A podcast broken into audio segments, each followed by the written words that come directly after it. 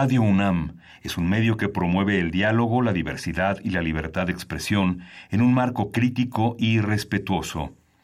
Los comentarios expresados a lo largo de su programación reflejan la opinión de quien los emite, mas no de la radiodifusora. Radio UNAM presenta Primer Movimiento. El mundo desde la universidad.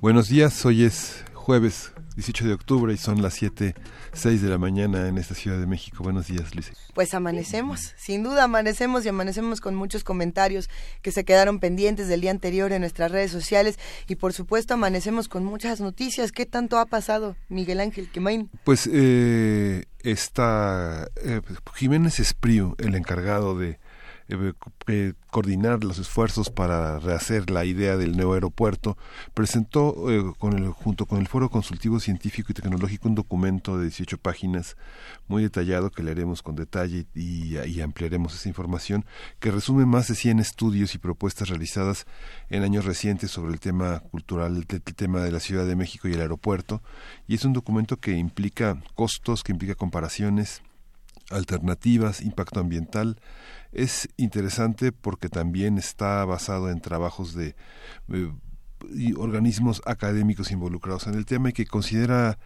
Jiménez Espriu que es el, documento más eh, neutral, más eh, objetivo sobre el tema del aeropuerto. Es, es interesante es interesante leerlo. Se puede descargar en foroconsultivo.org.mx y sobre todo va a haber que empezar a ver cuáles son las dudas que, que, quedan, porque lo estábamos conversando fuera del aire y empezaban a salir una, una serie de dudas y qué va a pasar con el aeropuerto eh, Benito Juárez, cómo, eh, cómo se va a resolver el tema de impacto ambiental, quién va a hacer, sobre todo, quién va a revisar las cuentas, quién va a entregar eh, las cuentas, porque porque bueno, pues eh, ya sabemos que buena parte de lo que se gasta en este país se gasta un poco en infraestructura y un mucho en corrupción. Entonces, bueno, ¿cómo se van a, establecer mecanismos para que realmente se vigile, se cuide, se, sea lo más transparente posible? la obra eh, que se decida en, eh, durante la consulta, lo que se decida hacer, todo lo que se decida hacer en el próximo gobierno, cómo se va a vigilar, quién lo va a vigilar, cómo vamos, cómo se van a organizar cuál va a ser el, el futuro del, del Instituto de Transparencia, cómo va a funcionar ahora, en manos de quién va a estar. Todo esto eh, creo que son temas que se tendrán que discutir en los próximos meses. Se tendrán que discutir con urgencia, sin duda. Eh, muchas cosas ocurrieron y una de ellas que el día de ayer eh, nos deja en alerta y por supuesto con muchísima indignación es el asesinato de Marbella Ibarra, esta promotora de fútbol femenil en nuestro país, quien fue fundadora, directora del, del equipo de las Cholas.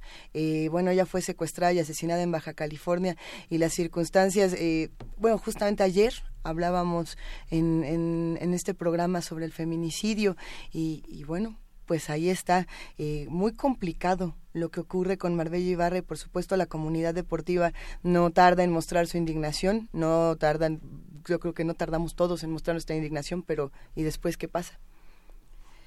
¿Y después qué pasa? Y, después bueno. qué pasa, porque bueno, pues eh, lo hablábamos ayer con, con Frida Guerrera y es, eh, es una cosa de todos los días y un un feminicidio tapa al, al anterior y de pronto todo se, se, empieza a olvidar y se empieza a quedar como parte de las cifras pues que, no, que estas mujeres no sean cifras. Y bueno, justamente ayer que también eh, se, conmemor, se, conmemoraban fechas importantes para eh, la comunidad feminista, para las mujeres en general. Ya lo iremos platicando a lo largo del programa, porque bueno, entre aeropuertos, entre violencias y entre muchas otras discusiones, tenemos trabajo que hacer. Vamos a abrir con gastronomía, que es el tema de hoy, es la carne seca. Vamos a conversar con Daniela Barrera, química de alimentos por la UNAM y maestra y doctora en ciencias de los alimentos por el Instituto del Vino y la Viña en Dijon, Francia. Ya ayer se estaba abriendo una controversia, ¿eh? no, por ejemplo, no, es que ya tú ya no estabas, Luisa, pero ¿Ya me había ido? empezó el bacalao. El. Entró el bacalao a la discusión. Ayer me di a la tarea y gracias a, a nuestra querida amiga de, de, Servicio Social, Nelia Carter, me puse a investigar más sobre el tema de la carne seca. Tiene una historia interesantísima. Ah, ya ves. Me ha dejado en el éxtasis la carne seca, porque no solamente se cuenta la historia de, de un eh, platillo y de un producto, sino también la historia de las guerras, la historia eh, del comercio, por ejemplo, la historia de la sal tiene que estar completamente ligada a la historia de la carne seca. No, bueno, dije, ok, me pongo, eh, me pongo en sintonía con ese tema y va a estar, sin duda, buenísimo. Historia de México con Alfredo Ávila, investigador del Instituto de Investigaciones Históricas de la UNAM, habla sobre curanderas en la época colonial. Nos dará mucho gusto escucharlo. Y en la nota nacional abordaremos el tema de la caravana de migrantes hondureños con el comentario de la doctora Elisa Ortega Velázquez. Ella es investigadora de tiempo completo del área de Derecho Internacional del Instituto de Investigaciones Jurídicas de la UNAM y es experta en Derecho e Inmigración. Eh, se espera que la caravana llegue hoy a nuestro país. Y bueno, ¿cómo, cómo, cómo serán recibidos? ¿Qué, ¿Qué protocolos se han...? Con todo el rigor de la ley migratoria. Con todo el rigor de la ley migratoria. para que no pasen. Pues vamos a que ver. es bastante estricto México. En había, se había escuchado otra otra versión, ¿no? De que los, les darían la bienvenida. Hay que ver, hay que estar atentísimos a este tema. Nota del día, las elecciones en el sindicato petrolero. Esto con el comentario del doctor José Alfonso Bouzas Ortiz, direct, perdón, investigador titular de tiempo completo del IEC UNAM y profesor de la Facultad de Derecho, miembro del Sistema Nacional de Investigadores, especialista en estudios del trabajo. Hoy me toca la poesía necesaria. Hoy te toca la poesía necesaria, Miguel Ángel. ¿Qué vas a querer? Pues seguramente Coral Bracho. Anda. Anda, muy bien. Mesa del día, mundos posibles. Y va a estar con nosotros Miguel Ángel Alberto Betancourt. Vamos a hablar de la reestructuración del CONACID, que ha sido un nuevo tema en el ámbito científico importante, con muchas incertidumbres. Hacia un nuevo eto científico será el tema que aborde Alberto Betancourt, profesor de la Facultad de Filosofía y Letras de la UNAM y coordinador del Observatorio del G20 de esta facultad. Saludamos a Rafael Ruiz, que ya nos escribe, a KRS Garel, a todos los que nos están mandando mensajes y desde el día de ayer también se quedaron por ahí pendientes los abrazos para Sofi, para Takeshi, eh, para alguien, así se pone, para Ir Guillermo. Bueno, para todos ellos hay música esta mañana y con qué vamos a empezar? Vamos a escuchar de Simonami, Joya para Alegría.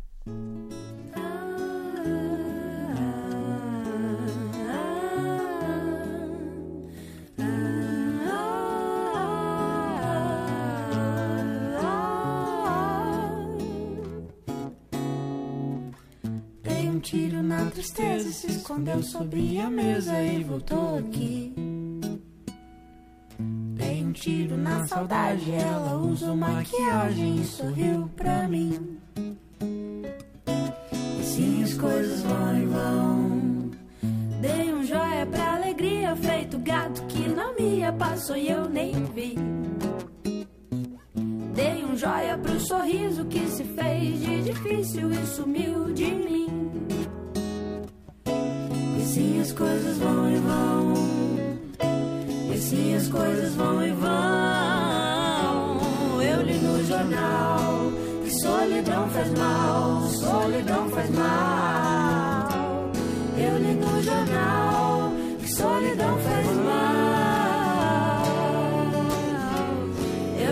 Jornal que solidão faz mal, solidão faz mal.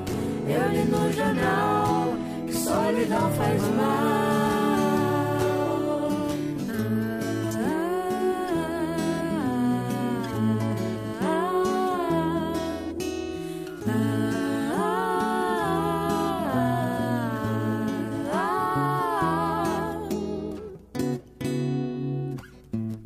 Tiro na tristeza e se escondeu sob a mesa e voltou aqui. Dei um tiro na saudade, ela usou maquiagem e sorriu pra mim. Assim as coisas vão e vão.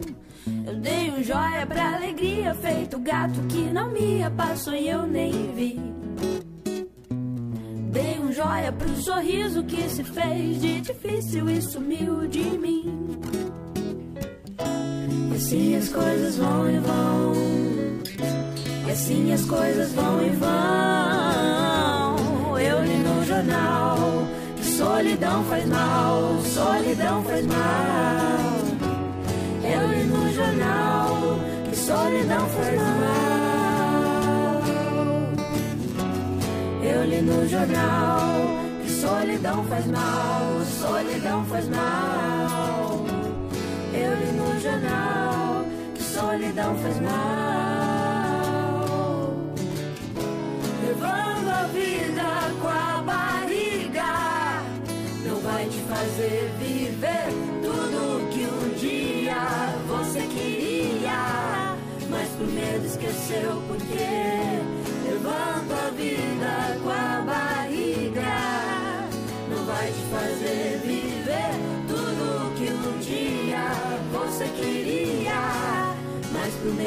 seu porquê. Mas por menos esqueceu seu porquê.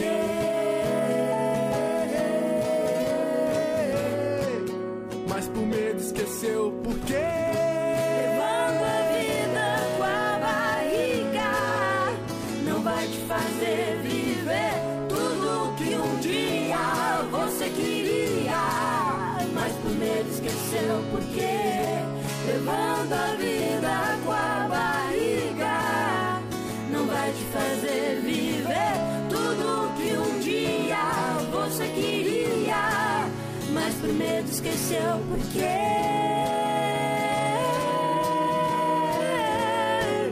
Mas por medo esqueceu por quê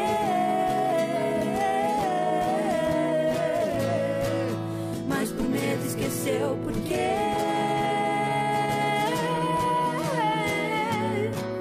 Mas por medo esqueceu por quê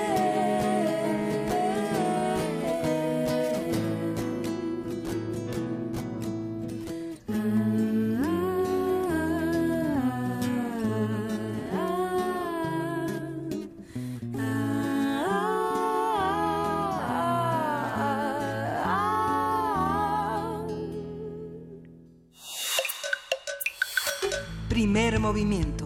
Hacemos comunidad. Jueves gastronómico. La carne seca es el resultado de una técnica de conservación de los alimentos mediante su deshidratación. Originalmente se dejaba la carne cruda en exposición al sol hasta que se deshidratara, pero poco a poco fueron surgiendo otros métodos como el salado, el ahumado en frío, ambos más eficientes ante la necesidad de conservar la carne durante largos periodos. En todo el mundo hay una gran variedad de carnes de distintas especies que se deshidratan para su conservación y consumo. La cecina en España y gran parte de América Latina, junto con el bacalao y el jamón ibérico o serrano, son solo algunos ejemplos de carne seca.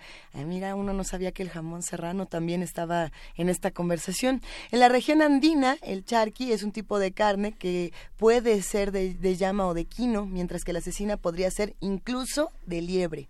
Dentro de los estados del norte de nuestro país hay una gran tradición de deshidratación de la carne, quizá por las propiedades del clima. La machaca, una carne seca de especial popularidad en el norte de México, actualmente se elabora con carne de res, aunque originalmente era carne de venado. Tendremos una conversación sobre la carne seca. ¿Qué es? ¿Cómo se seca? ¿Y cómo se inserta en las distintas tradiciones gastronómicas donde se presenta? Para ello nos acompaña Daniela Barrera, química de alimentos por la UNAM y maestra y doctora en ciencias de los alimentos por el Instituto del Vino, del Vino y la Viña en Dijon, Francia. Actualmente académica adscrita al, al Colegio de Gastronomía de la Universidad del Claustro de Sor Juana. Daniela, buenos días. Hola, buenos días, ¿cómo están? Un gusto escucharte, nos, nos encontramos muy bien y por supuesto antojados por este tema tan interesante. Eh, ¿En dónde hay carne seca? ¿Qué es este producto? Pues habría que definir primero lo que es la carne, ¿no? Eh, la carne es un alimento que procede justamente de la musculatura de ciertos animales, como ustedes lo han mencionado en la introducción.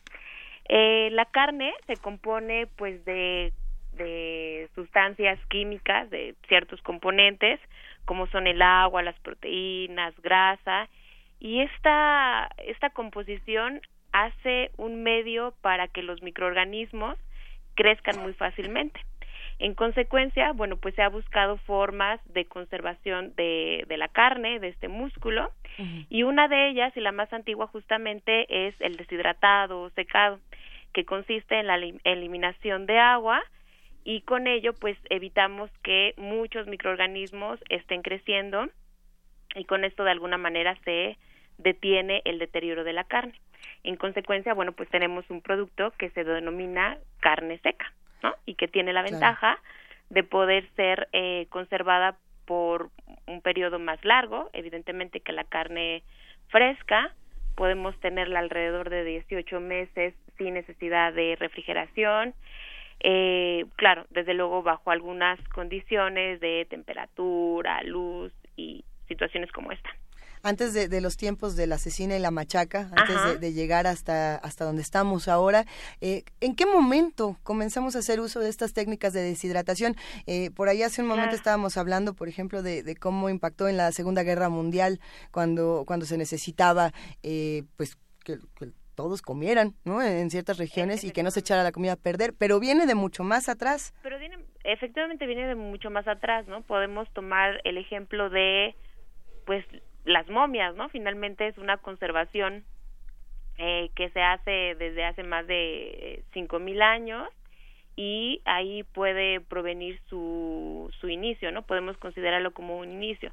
Desde luego, bueno, pues no era carne que se destinaba para consumo humano. Ya me estaba preocupando, Daniela. pero, eh, eh, pero la, la técnica misma de conservación, ahí está, se aplicó una tecnología, eh, se hace la conservación de este músculo a partir de la eliminación de agua, simple y sencillamente, ¿no?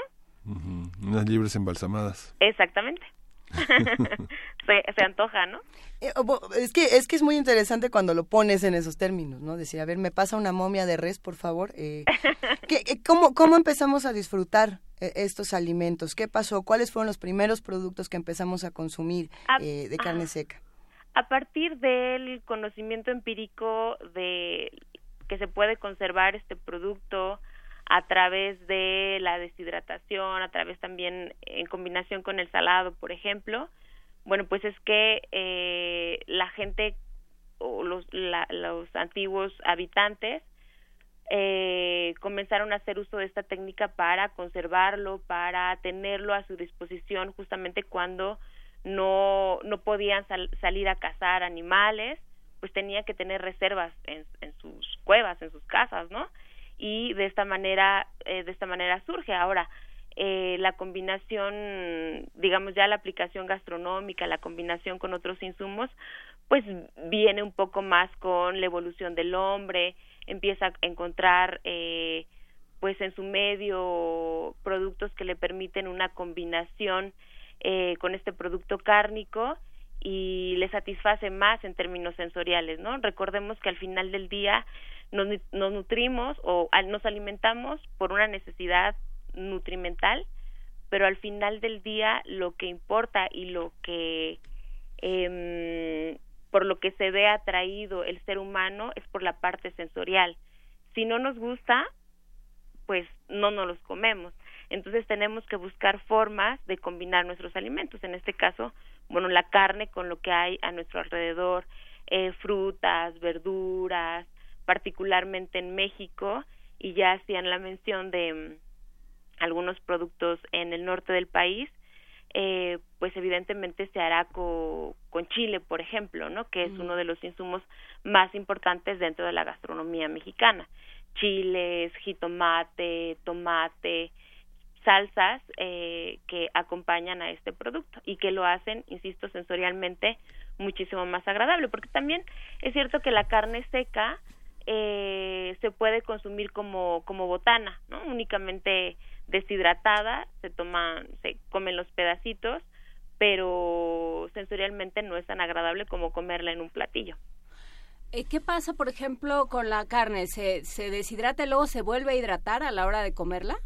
Sí. ¿A la hora de cocinarla más bien? Sí, sí, sí. Eh, bueno, primero hay un, proceso entonces de deshidratación.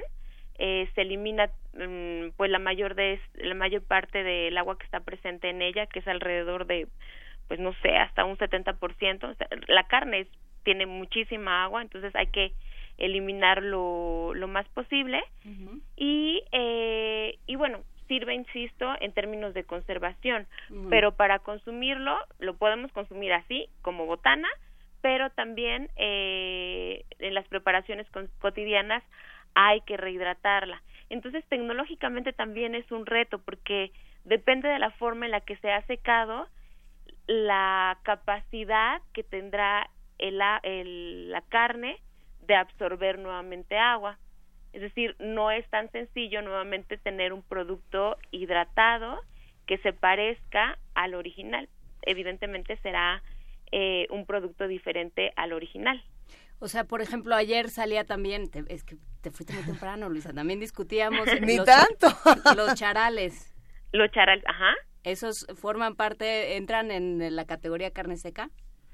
Sí, lo podríamos considerar porque hay un proceso, eh, la deshidratación no es solamente quitar agua a partir de la temperatura, eh, de un incremento de la temperatura, es decir, podemos eliminar agua a partir de otras formas y una de ellas es adicionando sal, ¿no? Y es lo que ocurre también en el caso de los charales, eh, la cecina, o, o, bueno, en Oaxaca, por ejemplo, a la cecina se le conoce a la, la cecina de cerdo enchilada, mientras que el tasajo es la cecina que comúnmente conocemos, ¿no? Como la de res, que está eh, un tanto deshidratada y salada. Entonces, bueno, pues es la combinación de, de estos métodos que permite eh, a la carne de, de res, eh, al pescado, por ejemplo, a los charales, de conservarse de esta, de esta manera.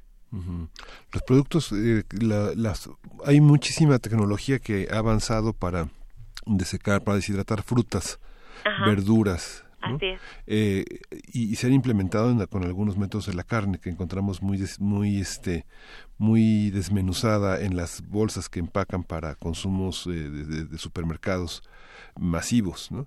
esta esta carne conserva el sabor conserva las propiedades. Hay una relación proporcional entre su peso seca y su peso hidratada para para fijar los precios los costos todo esto lo que sucede es que eh, un producto seco será más caro que un producto en fresco, eh, en, hablando de la carne, ¿no? Específicamente.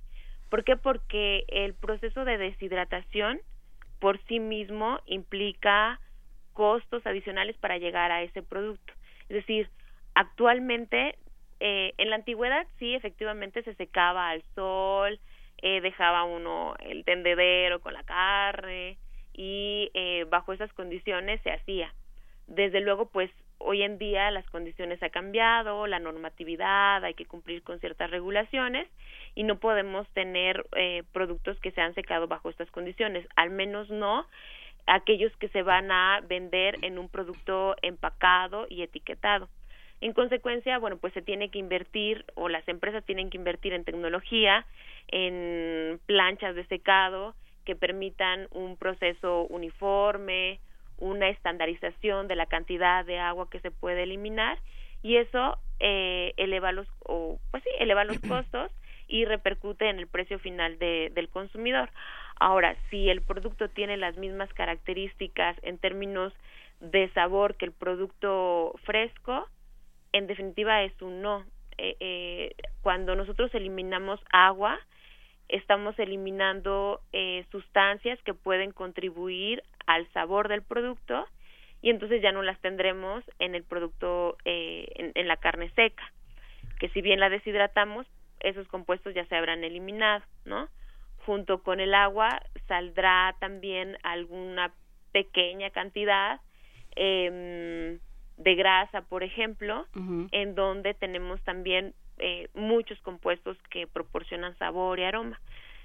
En definitiva, un producto seco jamás tendrá las mismas características que uno que uno en fresco.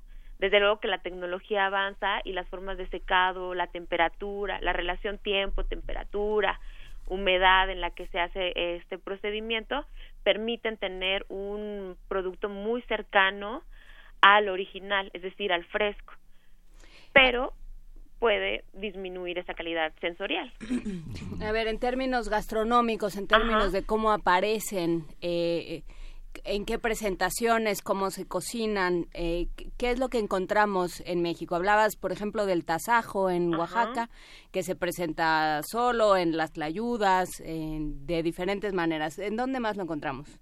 En Chihuahua, por ejemplo, eh, pues la, la carne seca que se, que se combina con, con huevo, con chiles, eh, también se prepara en, en salsas que ya he eh, mencionado, eh, mencionado al inicio y en general son las presentaciones, ¿no? El, mm. La combinación siempre en guisados, ¿no? Porque buscamos justo en la búsqueda de encontrar un producto muy similar al original, me parece que el individuo eh, intenta rehidratarlo a través de alguna salsa. Esa, esa es em, la, la razón, digamos. Eh, eh, pensando también en, en, la parte, digamos, nutricional de, un, eh, de una charla como esta, eh, cuando tenemos productos como la carne seca y, y, la más deshidratada, la que realmente se reduce sí, a sus sí. mínimas proporciones, ah, pues a veces habemos quienes nos comemos un poquito más a lo mejor de lo que nos tendríamos que comer porque ni cuenta nos damos. ¿eh? Qué luego. rico, un mordisco dos y de pronto me acabe toda la bolsita de machaca. Ajá. Eh, la sal. La sal, la, la, la cantidad, eh, ¿cómo, ¿cómo, se mide? cuando hablamos de productos deshidratados, ¿cómo nos tenemos que medir? Sí, bueno, es, es un tema muy interesante, es una pregunta eh, que, que daría mucho de qué hablar porque hay desde luego pros y contras, ¿no? Estamos hablando que una carne de, eh, deshidratada o seca, pues tiene una mayor eh, proporción de proteína, mientras que en la carne eh, fresca tenemos 20% de proteína, pues al haber eliminado en la carne seca el agua, pues esta proporción aumenta de manera considerable, es decir, es un producto mucho más rico en proteína.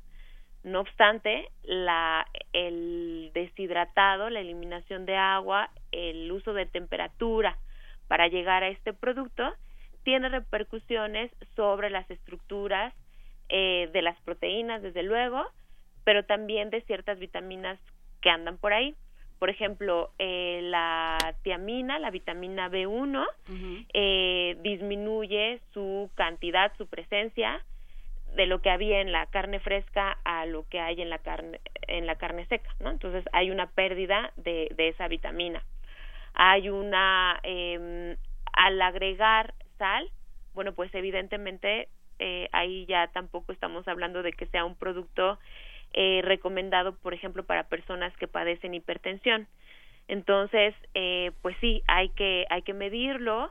Eh, me parece que el etiquetado siempre nos dará información importante, ¿no? De cuáles son, nos dice el empaque tiene eh, tal cantidad y en esta, en este, en este, en esta bolsa, en este empaque tenemos ocho porciones y a veces las porciones son de 70 gramos, por ejemplo. Entonces no, no habría que exceder la recomendación que la misma etiqueta nos da, porque está fundamentada en la normatividad mexicana y en las recomendaciones nutrimentales que se tiene para la población mexicana.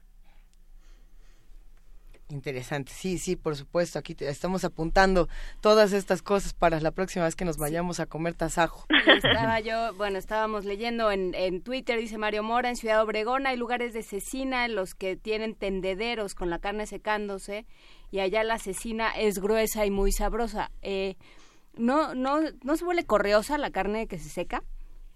Sí, eh, el proceso que mm, que sigue la carne, más bien los fenómenos que ocurren en la carne, en el tejido muscular, con el proceso de deshidratación, hacen que eh, pues se tenga una textura completamente diferente, ¿no? Uh -huh. Dura, eh, correosa, pero también son atributos que de alguna manera quien consume carne seca está dispuesto a, a asumir, ¿no? Uh -huh. Es decir, tampoco es que vaya en detrimento de la calidad del producto. Desde luego, dependiendo de la forma en la que se ha secado, las condiciones, si han sido controladas, eh, si hay equipo, digamos, de punta para el secado y no en estos tendederos, pues es muchísimo más homogéneo y se puede controlar más la textura que pueda tener el producto. Pero es algo normal, digamos, ocurre, ocurre eh, con la carne en fresco y ocurre con la carne eh, seca. Muy bien, ¿alguna receta que te venga a la mente? ¿Alguna receta favorita? Ay, eh, pues a estas horas de la mañana y con el hambre que uno tiene, la verdad es que yo lo prepararía en un huevito con una salsa verde acompañ acompañada de una salsa verde, pero bueno, he de reconocer que, que la cocina no es mi fuerte. Eh, si yo tengo que consultar alguna receta, en general lo hago con, con la abuelita o con, o con los expertos en cocina, pero me parece que, que eso podría, que esa receta en este momento podría solventar la, la pregunta. Pues mira, nos vamos a ir todos juntos a desayunar y por ahí nos echamos nuestra, nuestra carne seca. Te queremos agradecer muchísimo, Daniela Barrera, Química de Alimentos por la UNAM y maestra y doctora en Ciencias de los Alimentos por el Instituto del Vino y la Viña de Dijon, Francia. Eh, una última cosa, por cierto. Claro. Eh, el uso de productos deshidratados. Eh, si de pronto decimos, a ver, voy a comer carne seca, pero también mi jitomatito deshidratado y por aquí, y le quitamos el agua a todos los productos que comemos. ¿Qué pasa? ¿En dónde, exacto, dó- dónde tenemos que rehidratarnos? No, no se vale lo del vaso de agua, sino cómo podemos equilibrar eh, todos esto, es, esta dieta. Sí, me parece justamente, me parece que es justo la palabra, ¿no? Equilibrar las cosas. Si vamos a tener una carne seca, entonces buscaré complementarla con una sopa, algún producto que me pro- pueda proporcionar esa agua necesaria, eh, tanto para mm, digerir como pasar simplemente simplemente los alimentos, ¿no? Eh, yo creo que es una una cuestión de equilibrio, ¿no? Incluso cuando dicen, ay, pues es que estoy a dieta y no voy a echar mi gordita de chicharrón, eh, pues yo creo que, que, te la puedes comer, ¿no? Eh, simplemente en la tarde, bueno, si es, eh, por ejemplo, en el almuerzo la gordita de chicharrón, pues en la tarde ya no te comerás eh, la torta y, otra garnacha, ¿no? O en la cena ya tampoco irás por los tacos al pastor. O sea, uno puede disfrutar de, eh, pues de todo lo que tenemos a nuestro alcance de la gastronomía mexicana, de todos sus productos, del, del maíz, de la tortilla, eh, pero en, en justa medida, ¿no? No, no irnos una me- únicamente hacia un producto, porque podemos eh, descompensar los nutrientes que nuestro organismo también eh, necesita. Así que bueno, pues eh, por ejemplo aquí eh, en la Universidad del Claustro los alumnos que estudian gastronomía pues tienen eh, están conscientes de esa parte, ¿no? Conocen la parte tecnológica, saben de esta cuestión nutrimental que deben de cuidar, eh, cuidan el aspecto de conservación de alimentos, la, la toxicología y lo aplican en una tecnología, ¿no? As- al inicio también ustedes decían, bueno, pues el jamón serrano es un claro ejemplo de este tipo de productos, pues ellos lo elaboran, pero tienen que estar conscientes, no solamente en, el aspecto tecnológico, deben de conocerlo y estar conscientes de, de esos procedimientos, sino también en todo lo que implica lo que ustedes cuestionaban, ¿no? En, en términos de salud, pues hay, ah, en el caso de los jamones, eh, se tienen que agregar eh, nitritos, nitratos, que bueno, pues también son eh, sustancias que si no se usan en la correcta proporción, pues pueden causar daño a la salud. Así que bueno, pues todo en conclusión me parece que es eh, una cuestión de equilibrio, de eh, no desproporcionar o no, no cargar hacia un tipo de alimento únicamente en nuestra dieta, sino buscar que sea equilibrada, variada y que cumpla Claro. con, con todos los requisitos nutrimentales, ¿no? Por supuesto, Daniela Barrera. Y bueno, pues con esa reflexión final nos vamos a quedar esta mañana. Te agradecemos muchísimo. Al contrario, muchísimas gracias a ustedes. Un abrazo Que muy tengan grande. buen día, igualmente. Venga, pues vamos a despedir esta carne seca con música. Vamos a de, justamente de Nortec Collective Mexican Madness.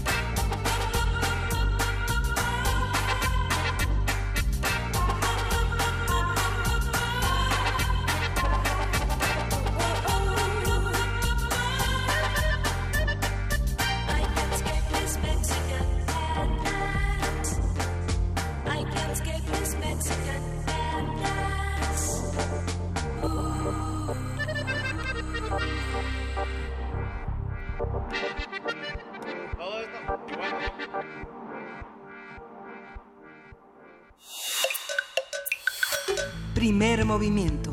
Hacemos comunidad. Historia de México.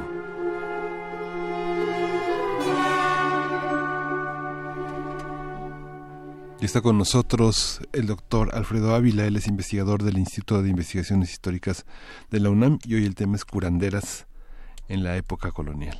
Hola, buenos días, Miguel Ángel, ¿cómo estás? Bien, Alfredo. qué Bueno, gusto Inés, estar buenos aquí. días y Buenos buenos días, días, a toda la audiencia. Cuéntanos, curanderas.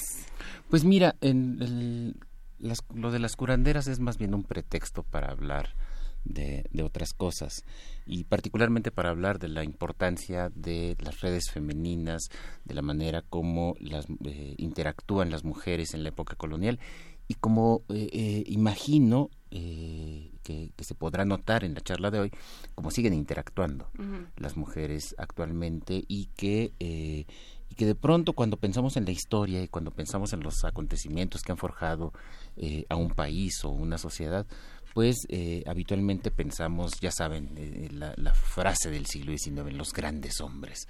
Y, y bueno, yo quiero hablar acá de las grandes mujeres. Y las grandes mujeres son estas que interactúan con su comunidad eh, de, manera, de manera cotidiana. El caso concreto del que voy a hablar y del que, que voy a tomar algunos ejemplos, pero también eh, con algunas generalizaciones a otros casos, lo tomé de los trabajos de Estela Rosselló. Estela Rosselló es investigadora en el Instituto de Investigaciones Históricas de la, de la UNAM y lleva ya muchos años eh, dedicada precisamente al estudio de las experiencias corporales acerca de cómo se entiende el cuerpo en la época en la época colonial es un tema complicado porque eh, la, la época colonial es una época corporativa, es una época comunitaria, de manera que la sociedad se entiende y las personas se entienden como parte de conjuntos. el, el maestro de primeras letras forma parte de un gremio, el carpintero que hace sillas forma parte de un gremio y, eh, y esto ha hecho que en la mayoría de los documentos eh, sobre todo documentos oficiales, que son los que llegan hasta nosotros, se ignore esa parte más personal, más íntima de la gente eh, sintiéndose, de la gente hablándose, de la gente dándole nombre a su propio a su propio cuerpo.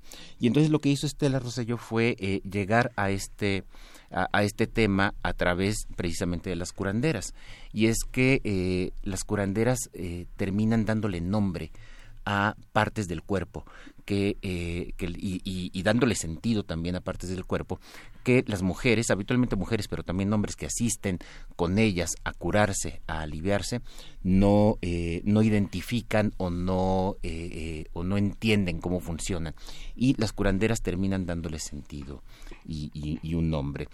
Hay, algunos casos, por ejemplo, de- del, del que estoy, del que leí ahora con con los trabajos de Estela Rosselló, una mujer, Manuela Galicia, mestiza, originaria probablemente de Toluca o de algún lugar cercano a, Toluca, pero que vive en la ciudad en la Ciudad de México, en el barrio de La Lagunilla, un barrio lejano de la Ciudad de México, ya saben, eh, aquella Ciudad de México chiquita, que eh, tiene entre otros eh, eh, entre otras pacientes algunas españolas algunas mulatas y es bien interesante ver cómo cuando llegan las españolas dicen simplemente me duele aquí y señalan la parte del cuerpo donde donde le duele y es la curandera es Manuela Manuela la gorda además es el eh, Manuela Galicia o Manuela la gorda quien termina diciéndoles ah es que tienes una oclusión en el estómago con sangre o sin sangre o con sangre limpia o con sangre sucia y entonces tengo que hacerte ciertas ciertas cosas o darte ciertos ungüentos y ciertas pócimas Eh,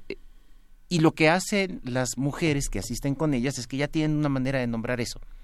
Ya saben que su dolencia es en el estómago y saben que su dolencia es por acumulación de sangre o por acumulación de bilis. O saben que su dolencia es en la matriz y empiezan a distinguir que una cosa es un dolor en el estómago, otra cosa es un dolor en la matriz.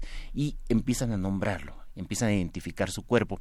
Y después cuando ellas van y, y se encuentran con otras mujeres que también tienen dolencias, ya saben también cómo identificarlas y decirles, mira, yo tuve un problema en la matriz o tuve un problema en el estómago, que evidentemente no lo sabían antes de ir. Antes de ir era simplemente me duele aquí y no queda muy claro qué es, qué es esa parte. Entonces, Estela Rosello lo que hizo fue empezar a entrar a estos casos precisamente a través de, de, de estos detalles, de cómo se va nombrando cómo se van nombrando las partes del cuerpo y cómo las mujeres, particularmente las mujeres que asisten con las curanderas, terminan eh, tomando autoconciencia de su corporeidad. Pero estas curanderas abren los cuerpos, o sea, digamos los cadáveres, por No, ejemplo, no, porque también, o sea, pensaba que todo esto sucede en una dimensión, en un mundo eh, muy católico, Ajá. con mucho miedo del cuerpo, con esta idea del cuerpo como como una vasija imperfecta del alma Sí. y este y entonces habría como una desacralización de ese cuerpo, Sí, por supuesto, pero una pérdida de miedo.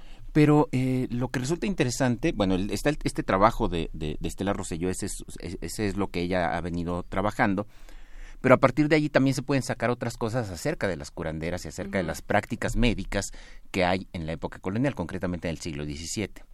Y lo que observamos es que hay una interacción mucho más intensa de lo que pensamos entre las prácticas de curanderas, es decir, de mujeres que curan de manera informal, pero que tienen cierto prestigio, tienen ciertas redes, y el protomedicato, que es la corporación que reúne a los médicos con título universitario.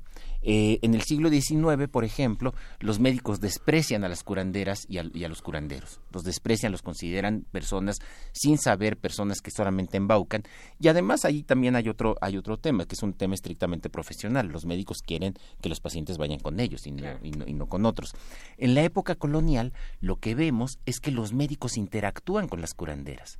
De hecho, en el caso, en el expediente eh, inquisitorial que se abre contra Manuela la Gorda, y que al final esto es casi casi inevitable, si curas, este, corres el riesgo de que alguien te acuse de estar curando mediante hechizos, ¿no? Entonces, eventualmente Manuela termina eh, en la Inquisición y en los procesos encontramos eh, por lo menos unas tres o cuatro eh, menciones de médicos que tienen pacientes y que les dicen, mira, yo no puedo curarte esto, ve con Manuela la Gorda.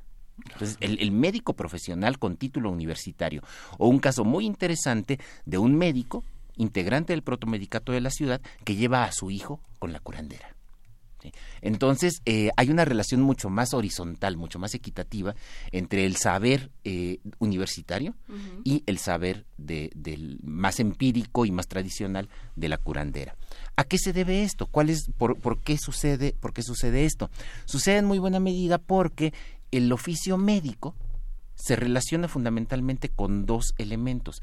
Primero, el- lo que tú mencionabas, la capacidad de abrir el cuerpo. Solo los médicos abren el cuerpo y lo hacen muy rara vez por todos los prejuicios religiosos que hay, que hay en la época. Y segundo, porque el oficio de ser médico es más bien un oficio teórico que práctico.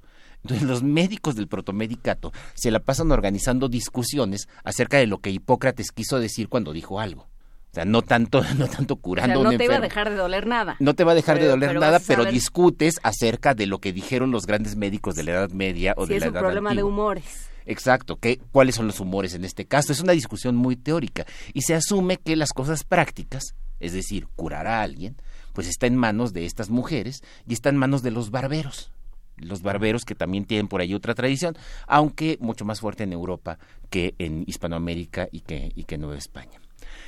Y, en manos de los boticarios. Y lo que tenemos en el caso de, de, Manuela la Gorda es que hay un intercambio de saberes hay un intercambio de saberes, ella empieza a usar, y esto se nota con, en, el proceso inquisitorial que se le sigue, la gran diferencia que hay entre sus primeros pacientes y los más recientes.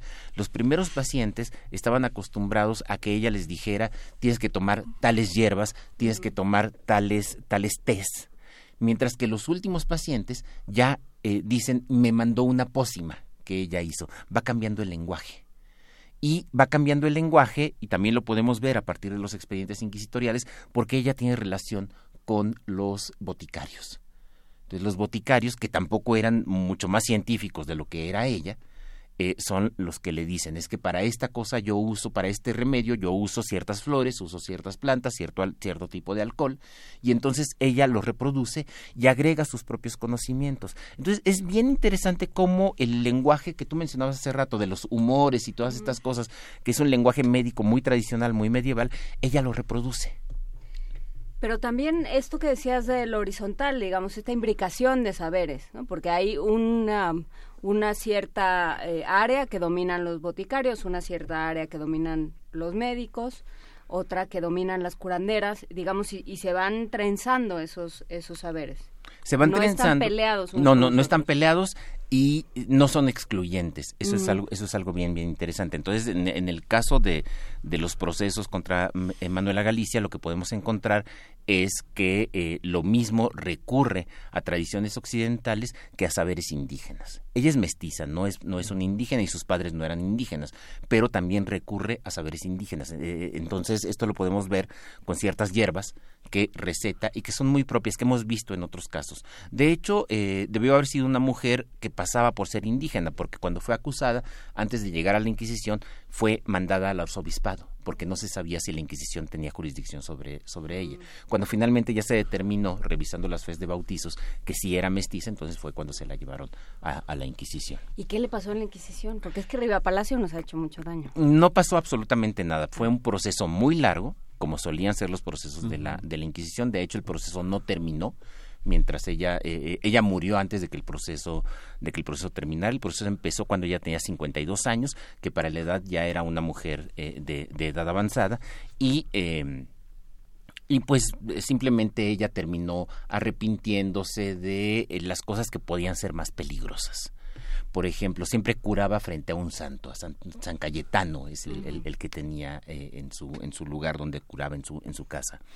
Y eh, sim- eh, ella reconoció que sí, que su fervor por San Cayetano podía ser considerado eh, latría, es decir, que, le estaba pidiendo al santo y no a Dios a través del santo. Entonces, bueno, este tipo de reconocimientos fueron los que la fueron librando. Na- na- nada espectacular. Y esto también es bien interesante porque también la Inquisición y también el mundo eclesiástico sabe que existen estas mujeres, sabe cómo trabajan y saben cómo funcionan. Y además hay una función social de las curanderas que es bien interesante. Manuela Galicia no solamente es una mujer que sabe cómo curar, sino que además, a diferencia de los médicos que sí le dicen un montón de cosas, ella guarda muy bien su manera de curar. No le dice nunca a nadie. Hay el caso de algunas mujeres que llegan y le dicen, bueno, tú dame la pócima o, o el ungüento y yo se lo unto a mi hija para, para, para curarla. Y, eh, eh, y Manuela lo que le dice es, no, tienes que traérmela porque solamente yo sé cómo. Y cuando le piden que explique cómo, ella dice, no, no te lo puedo decir, solamente yo lo sé. Que eso no contribuye a que, digamos, eso contribuye a que la llamen este, hechicera. Eso contribuye a que la llamen hechicera, pero también contribuye a, a- a- a que sea una mujer poderosa. Y esto es algo muy interesante. En el barrio, Una cosa va pegada con la otra. No sé si te has Exacto, en el- en- porque ella, porque ella es conocedora de un, de un saber arcano. Y entonces en, eh, en, en las redes sociales eh, eh, de, de la época, en, los, en las pulquerías, en todas estas zonas, ella empieza a generar una imagen y la gente la respeta. La gente la respeta, eh, algunos la odian, que son eventualmente quienes terminan, quienes terminan acusándola, pero lo interesante acá es ver cómo se van construyendo estas redes. ¿Y quiénes construyen estas redes? Son mujeres. Los hombres asisten a curarse, pero los hombres nunca recomiendan a otro hombre que vayan a curarse con ella. Las mujeres asisten a curarse y recomiendan a otras mujeres que lleven a su hombre o que vayan ellas mismas o lleven a su hija a curarse. Y entonces es una, eh, eh, es una construcción de poder porque no solamente terminan pidiéndole que las curen, a veces le piden otras cosas, le piden que interceda frente a la vecina que ha, que, que ha causado un, un problema y entonces va la curandera y, y habla con la vecina y como tiene ese poder, le hacen caso. Entonces va construyendo un poder muy local. Esta mujer, en el siglo, si estuviera en el siglo XIX, en una época en la que había elecciones, ella movilizaría los votos. Es decir, es una persona que tiene una presencia también de poder y por lo tanto política en esta, en esta comunidad. Y esto es algo que sucede en los pueblos. Lo interesante acá es que La Lagunilla es un barrio de la Ciudad de México y entonces tiene mucha más presencia en otras zonas. Sabemos que hay españolas que van a consultarlas, eh, a consultarles, es decir, españolas del primer cuadro, de la traza, como se decía entonces, que no tienen ningún inconveniente en ir a este barrio apestoso, porque eran lagunas y aquello, aquello debe haber sido muy insalubre, para eh, curarse o por lo menos aliviarse, aliviar sus, sus dolencias. Recuerdo, no sé si conoces Alfredo, esta novela de Angelina Muñiz Uberman, La voladora de Toledo, que justamente Ana de Céspedes es un juicio inquisitorial de 1587, ella es la primera cirujana, lo que alerta a la Inquisición a, seguirla, a seguirle un juicio y, primero se casa con un hombre y después se casa con una mujer, que es lo que ya termina por alertar a los inquisidores sobre, sobre su, su, origen. Finalmente cuando muere determinan que tenía un pequeñito pene que era hermafrodita, ¿no? Sí, sí, sí. Pero es muy interesante porque finalmente la condenan a que atienda y opere este, en un hospital de beneficencia, que será también esa, esa, esa doctrina del maestro alumno en, en, el caso de la cirugía y de algún poder también alquímico, ¿no? en el sentido en que es un, es un objeto que posee los dos sexos y que así se conduce. ¿no? Y es perfectamente explicable la presencia de las curanderas en, esta época y la aceptación de las curanderas incluso por las autoridades eclesiásticas o por los médicos. Si consideramos que el protomedicato de la Ciudad de México en el siglo, en el siglo XVII tenía poco menos de 20 integrantes, 20 integrantes para toda la ciudad y para los alrededores, porque el protomedicato, aunque era de la ciudad, pues también curaba en, todo, en todos los, tenía jurisdicción sobre todos los pueblos. Estamos hablando de números muy reducidos y la gente necesita que alguien lo cure o necesita por lo menos que alguien le alivie las, las, dolencias. Entonces, para eso están estas mujeres que son, y esto es bien curioso, en la mayoría de los procesos que, que hay son mujeres. No, esto no quiere decir que no haya habido curanderos, pero a los curanderos por lo menos no llegan a la Inquisición. Las mujeres son las que llegan a la Inquisición. Pues un tema muy interesante. La novela a la que te referías, Miguel Ángel, es La curandera de Toledo. La, la, burladora de Toledo. La burladora de Toledo. Planeta y ahora está en un, en, un libro electrónico que editan justamente en la Facultad de Filosofía y Letras un grupo de medievalistas. Hizo una editorial pequeño, pero no recuerdo cómo se llama. Pero la podemos buscar en Filos UNAM. Eh, bueno, La burladora de Toledo de Angelina Muñiz Uberman y el libro de Estela Rosselló. El libro de Estelita Rosselló que se llama Presencias y miradas del cuerpo en la Nueva España. Eh, como dije hace rato, el tema que a ella le interesa es el cuerpo, pero de allí salen todas estas otras cosas sobre eh, la construcción social sobre las redes distintas que se iban y, y, la importancia de las mujeres en el centro de esta construcción de pequeños poderes locales. Sí pues el Presencias y Miradas del Cuerpo Nueva España, Estela Rosselló, eh, Angelina Muñiz Uberman, la burladora de Toledo, y con esto nos vamos a la segunda hora de primer movimiento. Muchísimas gracias, Alfredo. Gracias a ustedes, buen día. Síguenos en redes sociales. Encuéntranos en Facebook como Primer Movimiento y en Twitter como arroba PMovimiento. Hagamos comunidad.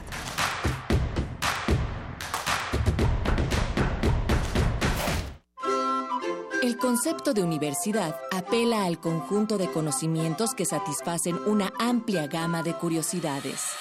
Literatura, música emergente, sexualidad y erotismo, cine, tecnología, política, arte y actualidad. Cuando cae la noche, la radio se refresca para los oídos estudiantiles. Resistencia modulada. Menos aula y más campus. De lunes a viernes, de las 20 a las 23 horas por el 96.1 de FM. Radio UNAM. Experiencia sonora. Mm, nada como caminar por las calles y percibir la otra ciudad.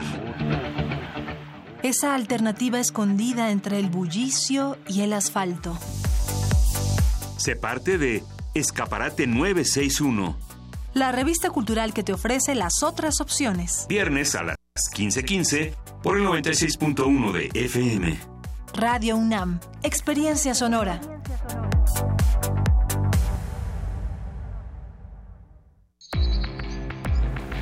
México necesita un cambio, pero un cambio que vaya de frente. Imagina un país donde todos los mexicanos podamos nacer, crecer y envejecer sin hambre, sin frío y sin miedo. Un México donde no haya un solo mexicano con las manos vacías, donde los jóvenes tengan alas para volar y los niños siempre tengan motivos para sonreír. Imagina un México donde hombres y mujeres puedan ser lo que quieran ser, sin límites ni obstáculos. Imagina un México en paz. PAN. Activismo estudiantil, introspección femenina y ciencia ficción. Los contrastes que octubre logra contener en la pantalla de plata. Cineclub Radio Cinema de Radio UNAM te invita a asistir a las funciones dobles que inaugurarán un nuevo ciclo de cine cada miércoles. Una canta y la otra no. Ella es hermosa cuando se enoja, guerrilla estudiantil femenina, los misterios del organismo, fresas sangrientas, Sabrinsky Point, yo disparé a Andy Warhol y Barbarella. Todos los miércoles de octubre a las 17 horas y a las 19 horas en la sala Julián Carrillo de Radio UNAM, Adolfo Prieto 133, Colonia del Valle, cerca del Metrobús Amores. Entrada libre. Dos funciones al precio de una proyección invaluable. La poesía de Ramón de Campoamor es la clásica del realismo literario español y un claro ejemplo es el Tren Expreso, poema en tres cantos. Como en amores credo o artículo de fe que yo proclamo, que en este mundo de pasión y olvido, o se oye conjugar el verbo te amo, o la vida mejor no importa un bledo. Escucha esto y más en www.descargacultura.unam.mx. Queremos escucharte. Llámanos al 55 36 43 39 y al 55 36 89 89. Primer movimiento. Hacemos comunidad. Regresamos aquí a la segunda hora de primer movimiento, son las 8.04 de la mañana de este jueves 18 de octubre. Justamente estábamos hablando fuera del aire de todo tipo de demonios, todo tipo de, de soberbias, del papel de la iglesia en muchos momentos de la vida. La canonización de Monseñor Romero, que fue hace unos días. Sí, justamente.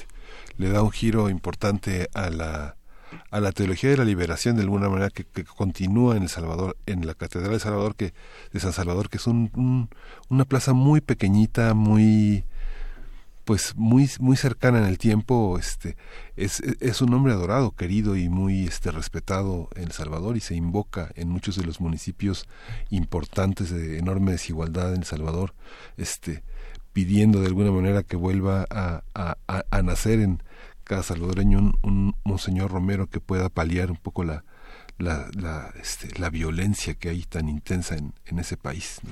Y que por supuesto era una de las tantísimas eh, de las tantísimas deudas que tenía la cúpula eclesiástica, sobre sí. todo el Vaticano con con América Latina, sigue teniendo muchísimas, porque uh -huh. justamente personajes como Monseñor Romero en, en El Salvador y otros en toda América Latina, pues justamente se pusieron del, del lado de los pobres, que era sí. de lo que se teóricamente se trataba eh, sí. la Iglesia Católica. Pero bueno, esa es otra discusión que tendremos en otro momento. Por lo pronto, nos vamos a nuestra nota nacional. Primer movimiento. Hacemos comunidad. Nota internacional. El pasado sábado, cerca de 200 personas en San Pedro Sula, en Honduras, comenzaron una caravana rumbo a Estados Unidos.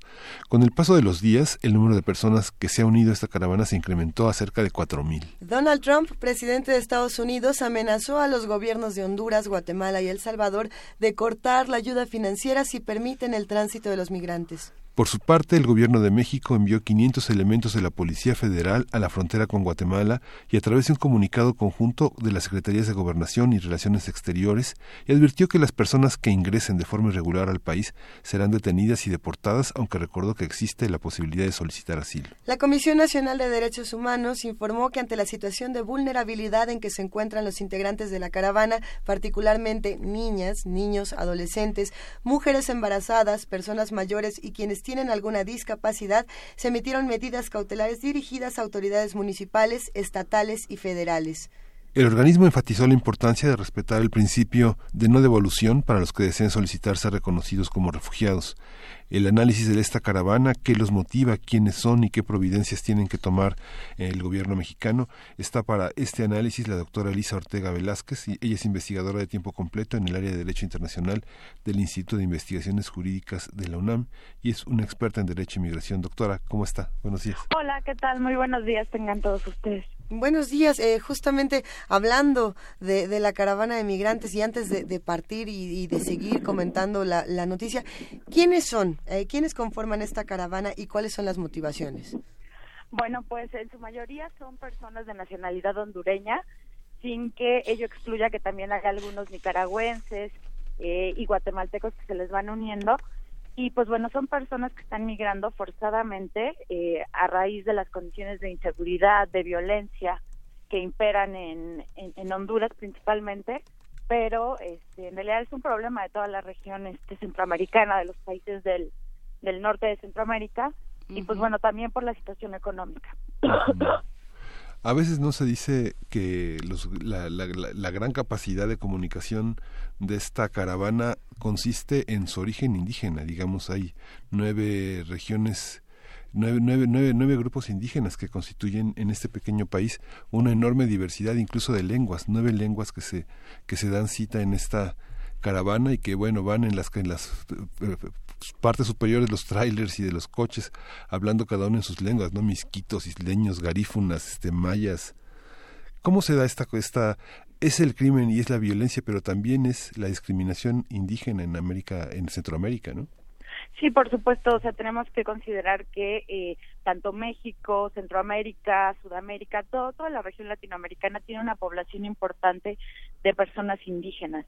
Entonces, este, pues bueno, las razones que expulsan a estas personas de, de su territorio, pues bueno, obviamente incluyen la discriminación, también no solamente de, de la etnia, sino también, por ejemplo, en razón de la eh, identidad sexual, de la preferencia eh, eh, de género, etcétera, ¿no? Este, pero pues eh, se dice que principalmente la razón es, es, este clima de violencia este, generalizada que impera en toda la región. Y bueno, ¿cuál es el, el, cuál es la reacción del gobierno mexicano? ¿Qué, qué eh, ¿Cómo lo lees tú, digamos, desde, desde el ámbito académico y desde, digamos, el discurso que se ha ido construyendo con respecto a Estados Unidos, con respecto a México como un territorio crucial eh, y estratégico en, en, este sentido? ¿Cómo, cómo lo ves y qué esperarías eh, tú, Elisa? Pues mira, yo, yo lo veo desde, desde dos vertientes. Por un lado, la del gobierno actual, que este, que toma como suya la agenda de seguridad de Estados Unidos, ¿no? Por eso tenemos este despliegue de policías federales en la frontera sur, ¿no? Por eso tenemos casi al mismo comisionado de la Policía Federal, ¿no? Eh, haciendo estas labores eh, el día de ayer. Eh, y por otro lado tenemos la respuesta que dio Andrés Manuel López Obrador, ¿no? Ante ante esta crisis humanitaria de migración forzada, diciendo que con su gobierno, pues bueno, se van a dar visas eh, de trabajo a las personas que provengan de Centroamérica, ¿no? Esa es la respuesta que, que, está dando él como, como, como el mandatario que, va a entrar al poder el próximo primero de, diciembre, ¿no? A la par de que hace un par de semanas tuvo una reunión eh, con el presidente de, de, Guatemala, con Jimmy Morales, y se habló sobre eh, incentivar el desarrollo eh, económico en la región a través del, del turismo, a través de, de, incentivar también, por ejemplo, el comercio este, de productos lácteos, etcétera, ¿no? Entonces, digamos que esas son como las dos respuestas. Por un lado, la, la securitaria, ¿no? La que la que va aparejada con pues con la agenda de seguridad de, de, Estados Unidos que pues me parece que el gobierno de Peña Nieto pues pues se alinea, ¿no? Y por otro lado está esta, ¿no? Que eh, si bien no es, digamos, este, una respuesta integral, porque el problema en Centroamérica no se resume a temas económicos, ¿no? Ahí está, está la parte de, violencia y de, y de inseguridad, pues bueno, es, es, digamos, como, como que empieza a ser una respuesta más plausible a solamente responder este mediante eh, securitización. Claro, eh, ¿qué tan factible es, es esto? Porque sí, sí hemos hablado contigo desde, desde que empezaron, desde que empezaron nuestras conversaciones, que ya hace algunos años. Sí. Elisa, eh, hemos hablado de la necesidad de, de, fortalecernos como región y de entender que, que no es un, no es un problema de nacionalismo, sino es un, y no es un problema o no es un asunto donde se pueda, donde quepa un discurso de, bueno, pues ese es su problema y que se arreglen entre ellos, ¿no? Que es un poco el discurso de, de Donald Trump, ¿no? O sea, si no lo pueden resolver sus países para que no salgan, no tiene por qué ser problema de Estados Unidos. Claro, no, se necesita una acción coordinada entre toda la región. O sea, de hecho ahorita estamos empezando a ver absurdos como que les están pidiendo eh, en Centroamérica para que crucen de un país a otro pues una tarjeta de circulación eh, a la que tienen derecho los, los nacionales de países centroamericanos, pero se lo están poniendo como traba, cuando nunca se les ha pedido esta tarjeta para circular, digamos, entre un país y otro, ¿no? generalmente pues no hay digamos este, gran seguridad entre entre entre fronteras en, en los países centroamericanos y ni siquiera con con, el con la frontera de, de México Guatemala por ejemplo no entonces este empezamos a ver ahorita ya eh, pues esta respuesta de, de los gobiernos ante las presiones este y los tuitazos de, de Donald Trump no el, el último al respecto hoy a las seis y media de la mañana por ahí ¿no? Pero si no hay una acción coordinada por parte de toda la región, que obviamente sí debe incluir el tema de desarrollo económico, pero a la par de, otras cosas, ¿no? El tema de seguridad y, eh, y en este tema de seguridad y de violencia, el gobierno estadounidense no es ajeno, no es ajeno a, a, por qué está así la, la región, ¿no? Entonces, este, pues sí, se necesitaría esta acción conjunta. Se piensa muy a menudo que son grupos delictivos los que vienen en caravanas como esta, pero este los grupos delictivos en realidad son la, menor cantidad de personas. Se identifica a los maras como o a las personas que tienen tatuajes como grupos delictivos y no necesariamente son así. Sí, no, o sea, tendríamos que ser muy, muy cuidadosos en la estigmatización de las personas centroamericanas, porque en México tendemos a, hacer lo mismo que hacen a nuestros compatriotas en Estados Unidos con las personas que provienen de Centroamérica, ¿no? Pensar que migración eh, irregular, migración forzada, migración eh, pobre, este, es, eh, es equivalente a, este, a crimen, eh, a que van a venir aquí, digamos, a, delinquir, a, a, robarse empleos, a, usar los servicios públicos y demás, ¿no? Entonces tendríamos que ser sumamente cuidadosos. Hay que pensar que estas personas vienen huyendo de unas condiciones insoportables eh, de vida y no es que aquí en México sea sea mejor, ¿no? O, o, estemos, o estemos en condiciones óptimas, pero ellos vienen de una situación muy muy compleja que los hace huir literalmente huir de sus países. En esta caravana vienen niños, vienen niñas, vienen adolescentes, vienen personas de la tercera edad, eh, mujeres embarazadas. Entonces, eh, me parece que eh, lo que señalaba el presidente de la Comisión Nacional de los Derechos Humanos, el, el quinto visitador general de la CNDH, ¿no?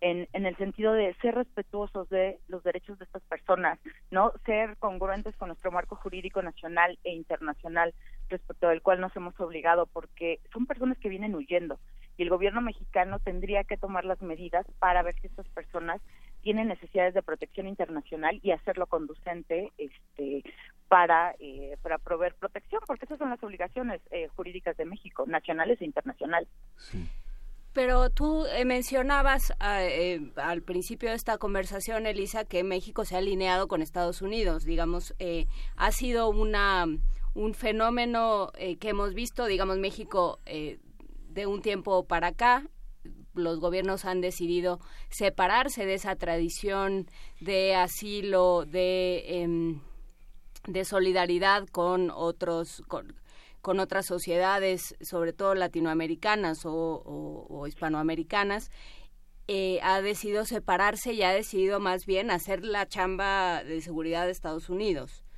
Sí, eh, eh, sí, perdón, este, me, parece que es, muy atinado lo, lo que señalas, porque eso es lo que podemos ver eh, con, con, ejemplos tan claros como el programa Frontera Sur, ¿no? Estados Unidos eroga cierta cantidad de dinero para que México pueda realizar tareas de seguridad y militarizar su frontera sur. O sea, eso es con el fin de que esta migración indeseada, pobre, que no es blanca, no llegue no llegue a Estados Unidos entonces tenemos que México hace este papel de de pues de seguridad no y esto es por por un tema de externalización de las fronteras por este tema de securitización. Entonces se, empieza a dar especialmente después del 11 de septiembre cuando se empieza a equiparar y a meter el, el, discurso de seguridad nacional y de terrorismo en los temas de migración no entonces eh, me parece que desde la, segunda parte del mandato del mandato de Vicente Fox este pues México ha tenido esta política de, de no tener política en temas migratorios y más bien eh, seguir la agenda de, de, seguridad este, que, lleva Estados Unidos no y eso implica realizarle eh, tareas este, de seguridad eh, y, de, y, de, y de control de la migración no deseada para que no llegue a Estados Unidos. Este, este mes de noviembre se, se termina el plazo de, los, de, la migración salvadoreña para legalizar su situación en Estados Unidos. Y justamente esta caravana es una caravana de relevo de muchas personas que están en Estados Unidos y que en esta Navidad van a regresar tanto a Honduras como a El Salvador, tratando de rescatar el mucho poco patrimonio que han hecho durante todos estos años eh, en Estados Unidos de manera ilegal y que ahora viene esta caravana de, con tantas personas porque muchos de ellos van a ocupar todas las ligas, las relaciones, los vínculos que muchos salvadoreños regresan y hondureños regresan a sus países para establecer tal vez pequeñas esperanzas, pequeños negocios con lo que lograron hacer y que están muy localizados y muy perseguidos en Estados Unidos. Ese es otro factor interesante de cómo se cómo creció la caravana de una manera tan exponencial en ese tránsito tan breve, ¿no? En efecto, este, además de, este, de, de, esto que señalas, está eh, que las elecciones en Estados Unidos están, digamos, a la vuelta de la esquina, ¿no? Entonces concurren eh, siempre en los movimientos eh, y migratorios y en las políticas y las medidas legales que, que implementan los países, siempre está presente el tema político, ¿no? yo, no puedo dejar de, notar que las elecciones son ya en Estados Unidos, ¿no? Entonces, eh, este es uno, digamos, de los argumentos que hizo llegar a Donald Trump al poder, ¿no? Eh, la migración como amenaza a la seguridad nacional, la migración como equivalente a terrorismo, ¿no? Entonces, eh, me parece que todo, al igual que el tema de eh, la separación de los niños migrantes de sus familias, la detención de, de niños tan pequeños o hacerlos comparecer en las cortes en Estados Unidos, es un tema muy político, ¿no? Eh, que Donald Trump usa como, como piezas de ajedrez, ¿no? Para, para fines electorales. Y hay otro tema, no tanto eh, la migración, o sea, pienso en el caso de países y de sociedades como Italia, como México, eh, donde el discurso es no tenemos nada, ¿no? o tenemos muy poco, o estamos en situación muy precaria. Eh, ¿por qué lo vamos, por qué lo poco que tenemos lo vamos a compartir con unos que ni son nuestros? Eh, ¿cómo, ¿Cómo manejarlo? O sea, estoy, estoy construyendo o, eh, copiando el discurso porque lo que me lo que me preguntaría Elisa y no sé cómo cómo abordarlo ni si, ni quién lo haya trabajado es qué hacer desde un punto de vista social digamos de construcción de discurso social frente a este discurso que dice eh, yo, yo por qué voy a compartir lo que no tengo con, con alguien que ni es de mi país. Yo, que resuelvan sus problemas en su casa y demás. Bueno, eh, me parece que primero tendríamos que abordarlo cuantitativamente, eh, tomando en consideración que en México el número de extranjeros es, es realmente muy, muy, eh, muy corto. ¿no? no el 1% de nuestra población es, es extranjera. Es decir, somos un país de más de 120 millones y tenemos cerca de un millón de personas extranjeras, de las cuales se estima que más del 50% son hijos de, este, de mexicanos, por ejemplo, en Estados Unidos. Es decir, personas que tienen un vínculo muy estrecho eh, con nuestro país. Y la menor medida son personas extranjeras, es decir, la extranjería no es un problema en nuestro país numéricamente hablando.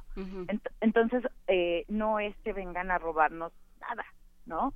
O sea, es que el país tendría que ser congruente con lo que pide para sus connacionales, para lo que pedimos con, para nuestros connacionales, por ejemplo, en Estados Unidos, ¿no? Que sí es un número relevante, ¿no? No, no, no estamos hablando de medio millón ni de un millón de personas, este y, y cumplir con lo que con, lo que se obliga y tanto se proclama este, en materia de derechos humanos, ¿no? Este, entonces, bueno, se tendría que asignar la partida presupuestaria correspondiente para poder atender estas eh, eh, estos temas de extranjería. Que repito, o sea, no es que sea un problema, es muy menor el número de personas extranjeras viviendo en nuestro país. Y en términos de discurso público y de y de eh, concientización y de información, porque también hay, esa parte, o sea, hay una parte que se tiene que cubrir dentro de las políticas públicas con presupuesto, con programas, con echar a andar una serie de, dispositivos y dinámicas, pero también creo que hay una parte que tiene que ser de información. Claro, eh, en ese sentido, pues bueno, eh, las autoridades tienen mucho por hacer eh, en, materia de decir, bueno, para empezar, las personas migrantes, ¿no? Pero desde los básicos, las personas migrantes tienen derechos y aunque una persona sea eh, irregular, tenga una condición migratoria irregular en nuestro país, no implica o no la excluye de, derechos, ¿no? Y menos de derechos humanos básicos, ¿no? El, eh, entonces, bueno, pues ahí tendríamos que trabajar mucho en temas, por ejemplo, de no discriminación, de no estigmatización y vernos como espejo, ¿no? Porque todo esto que, que pasa con las personas centroamericanas en nuestro país pasa con las personas mexicanas en Estados Unidos, ¿no? Y es muy duro ver eh, las condiciones a las que se enfrentan las personas mexicanas en Estados Unidos, ver a los niños separados de sus padres, este, ver, todo esto realmente, o sea, a nosotros como mexicanos nos mueve, ¿no? Entonces tendríamos que trabajar en, en este en estos temas de, de, no discriminación, ¿no? Y de pensar a los derechos humanos como realmente universales, ¿no? Y no selectivos basados en, en la ciudadanía, anclados en la ciudadanía, ¿no? Como como tradicionalmente se, se han este ejercido, ¿no? A pesar de que en, el discurso es derechos humanos para todos, pero no. O sea, más bien hay que hay, hay que criticar este este anclaje de la ciudadanía a los derechos todavía no vemos todavía no vemos el impacto que tiene esa separación de familias. No sé muchos mexicanos yo creo que pensamos todos los días en lo que implicaría tener este a nuestros sobrinos a nuestros hijos separados y que sin posibilidad de reencuentro. Si recuerdas Elisa la televisión alemana, española, chilena, argentina de los años 90, se llenó de reality shows, de reencuentros, de periplos, de décadas de personas que se perdieron en la guerra civil española, en la, en la migración de los años 60 y 70, en Argentina, en Chile, que después un azar, una búsqueda acuciosa los reencontró y que era dramático ver cómo este, el dolor las cartas sin destino, sin, sin, sin, este, que se escribían todos los días para alguien que se había, se había borrado de la realidad cotidiana de sus familiares. Eso va a pasar en los próximos años con todos los que hemos perdido, con todas las familias que se han separado en los Estados Unidos, ¿no? Eso sí, y, no, no solo va a pasar, ya está pasando, ya está pasando. Eh, en Tijuana, en, en el borde, hay, hay una puerta que se abre, eh, pues cada cierto tiempo para que personas precisamente se reencuentren. Hay casos de, de, familias que después de 15 años se encuentran y se dan un abrazo por tres minutos. O sea, estos dramas ya los ya los estamos viviendo, como como bien señalas, este, el separarte de, no sé, yo yo tengo dos hijos, pensar en que me separaran de mis dos hijos es es, es impensable, ¿no? Y aquí tenemos casos eh, y están muy documentados y pueden ir, digamos, si quieren hacer eh, investigación las personas interesadas, eh, se, se, reúnen y hacen una lista de espera para poder estar con, sus familiares tres minutos, tres minutos, ¿no? Entonces, este, desafortunadamente estas situaciones ya las estamos eh, viendo actualmente y claro, se va es un fenómeno que se va a acrecentar, sin duda alguna pues habrá que habrá que seguirlo eh, claramente son muchas las explicaciones y las y las acciones que hay que pedirle al gobierno mexicano vamos a ver cómo cómo avanza esto y si nos lo permites Elisa Ortega lo seguiremos conversando contigo con todo gusto muchas gracias Doctora Elisa Ortega Velázquez, investigadora de tiempo completo del área de Derecho Internacional de Instituto de Investigaciones Jurídicas de la UNAM. Muchísimas gracias por conversar con nosotros esta mañana. Muchas, vamos, vamos con música con Crack Love, Trad Nosting, bajar, bajar Spotify.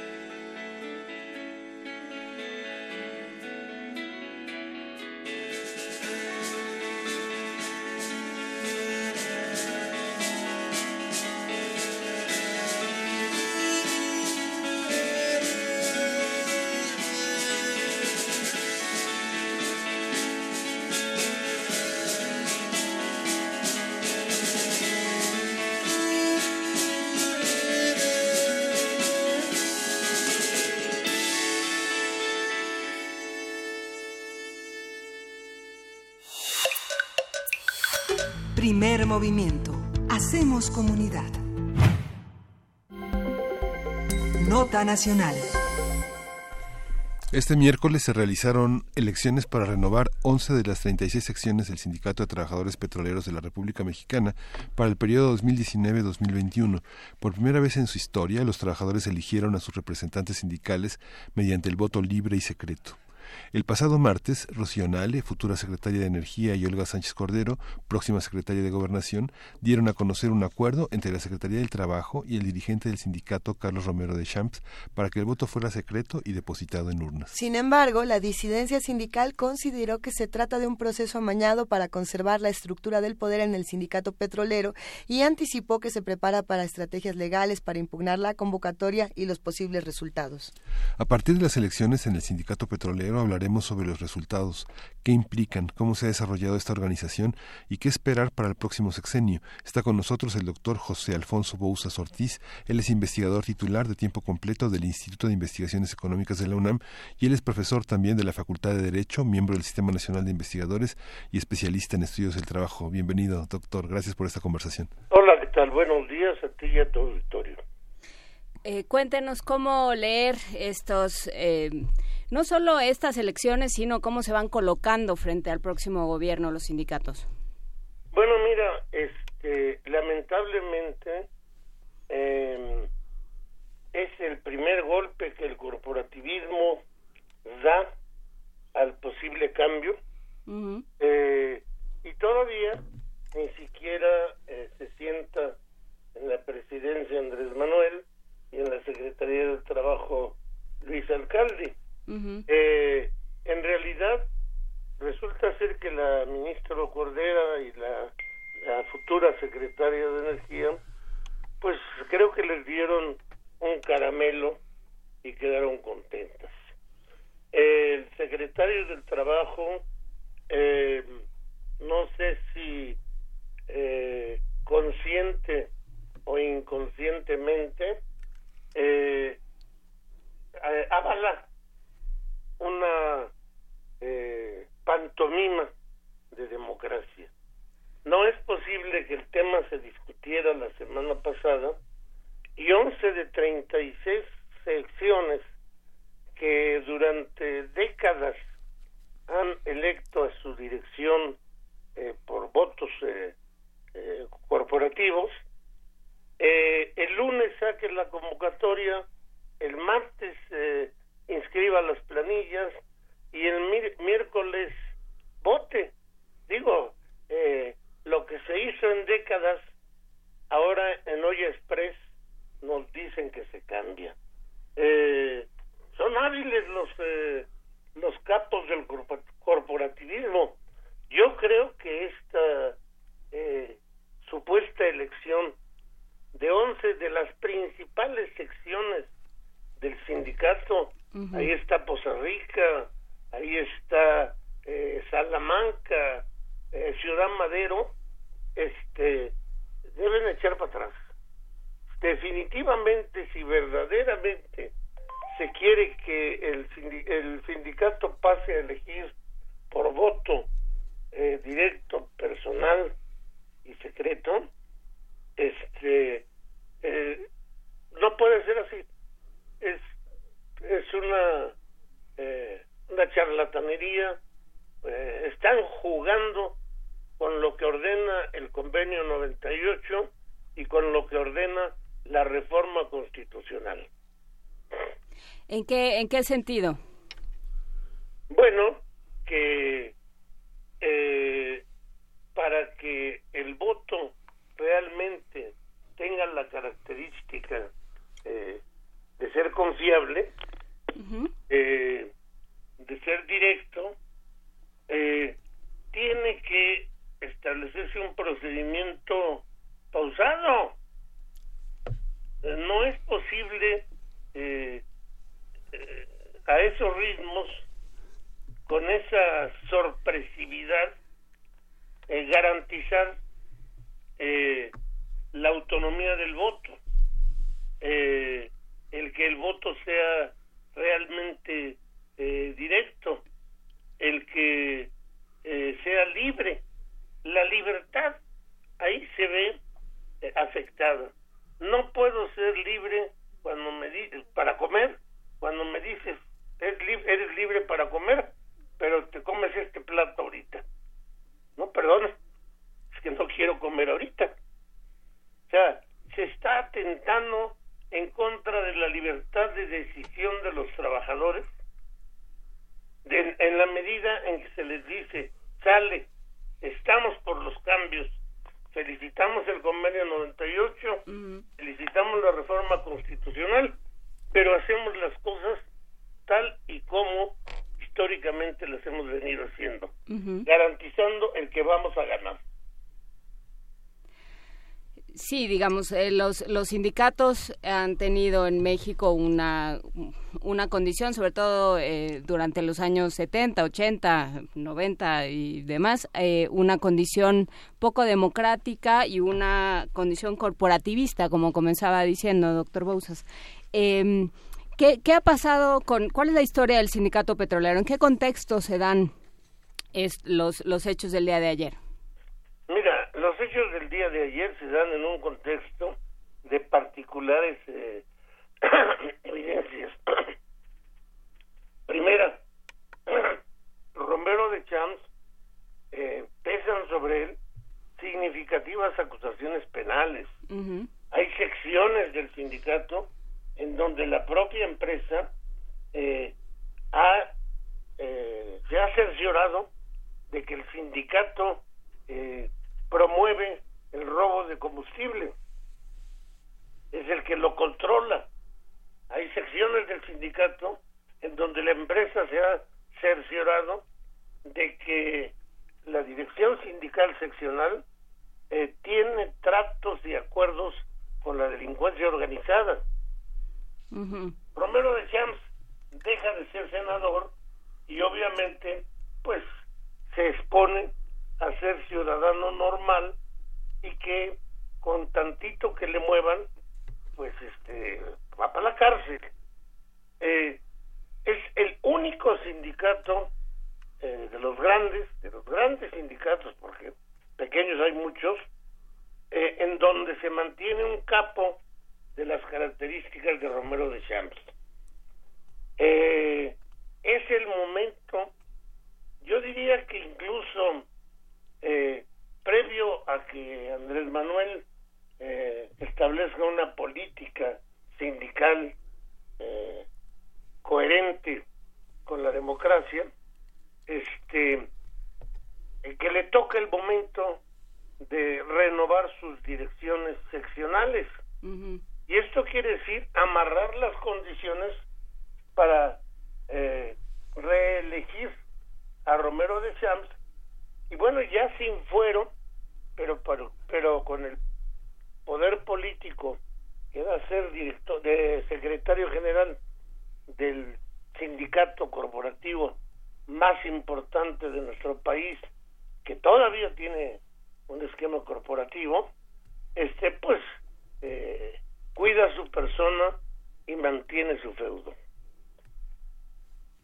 ¿Hay alguna manera de este alguna estrategia que permita que esta forma de, esta petición que hizo Morena del voto eh, el, día de ayer eh, trascienda de alguna otra manera que se revise esa situación las eh, el tránsito y la descentralización de la de, petróleos mexicanos establecerá la necesidad de plantear una nueva ley como orgánica que plantee la relación con los trabajadores de una manera distinta.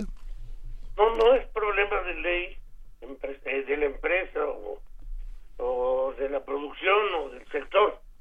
Eh, un problema eh, sindical de trabajadores. Si verdaderamente Campa, Campa Cipriano, eh, como lo expresó, está dispuesto a que se cumpla el convenio 98, lo primero que tiene que hacer es negar el registro de los resultados que salgan los que sean en las elecciones que se llevaron lunes, martes y miércoles. ¿Por qué? Porque antes debieron haber modificado los estatutos para consignar el voto libre, secreto, eh, en los procesos internos y no hicieron la modificación por sobre lo que dice sus estatutos aventaron la pseudo convocatoria cumpliendo con los requisitos. Por lo tanto, es obligación de la autoridad decirles esto no cumple con el convenio 98, con la reforma constitucional y por lo tanto no te registro a la nueva directiva. Modifica tus estatutos, abre un proceso eh, sano, con tiempos que verdaderamente garanticen la libertad y lo que resulte lo respetaré. Si verdaderamente Campa Cipriano eh, habló eh, con la verdad y por el lado de la ministra Cordero y la futura secretaria de eh, Energía, pues yo creo que eh, se tienen que poner las pilas. Este, eh, la vida sindical es muy compleja y les movieron un caramelo en la boca al punto de que se felicitaron de que ya va a haber voto secreto por una mm, burla eh, que instrumentaron en, el, en las secciones que votaron en estos días. A ver, habla de, eh, doctor Bouza, se refiere a una política sindical congruente con la democracia. ¿Esto cómo, cómo sería? ¿Esto cómo se vería, digamos, en un régimen democrático? Eh, bueno, primera, en el caso particular del sindicato petrolero, antes de que abrir, de abrir el proceso electoral, tiene que convocar para modificar sus estatutos y consignar el que las elecciones se harán por voto personal, libre y secreto, acorde con el convenio 98 recientemente ratificado y acorde con la reforma constitucional de 1917. Eso, digamos, es un prerequisito. No lo puedes omitir, porque finalmente al hacerlo en voto secreto sin haber cambiado los estatutos, estás violando los estatutos. Después de eso, lanzar una convocatoria con tiempos eh, razonables, eh, eh, con procedimientos que garanticen la autenticidad,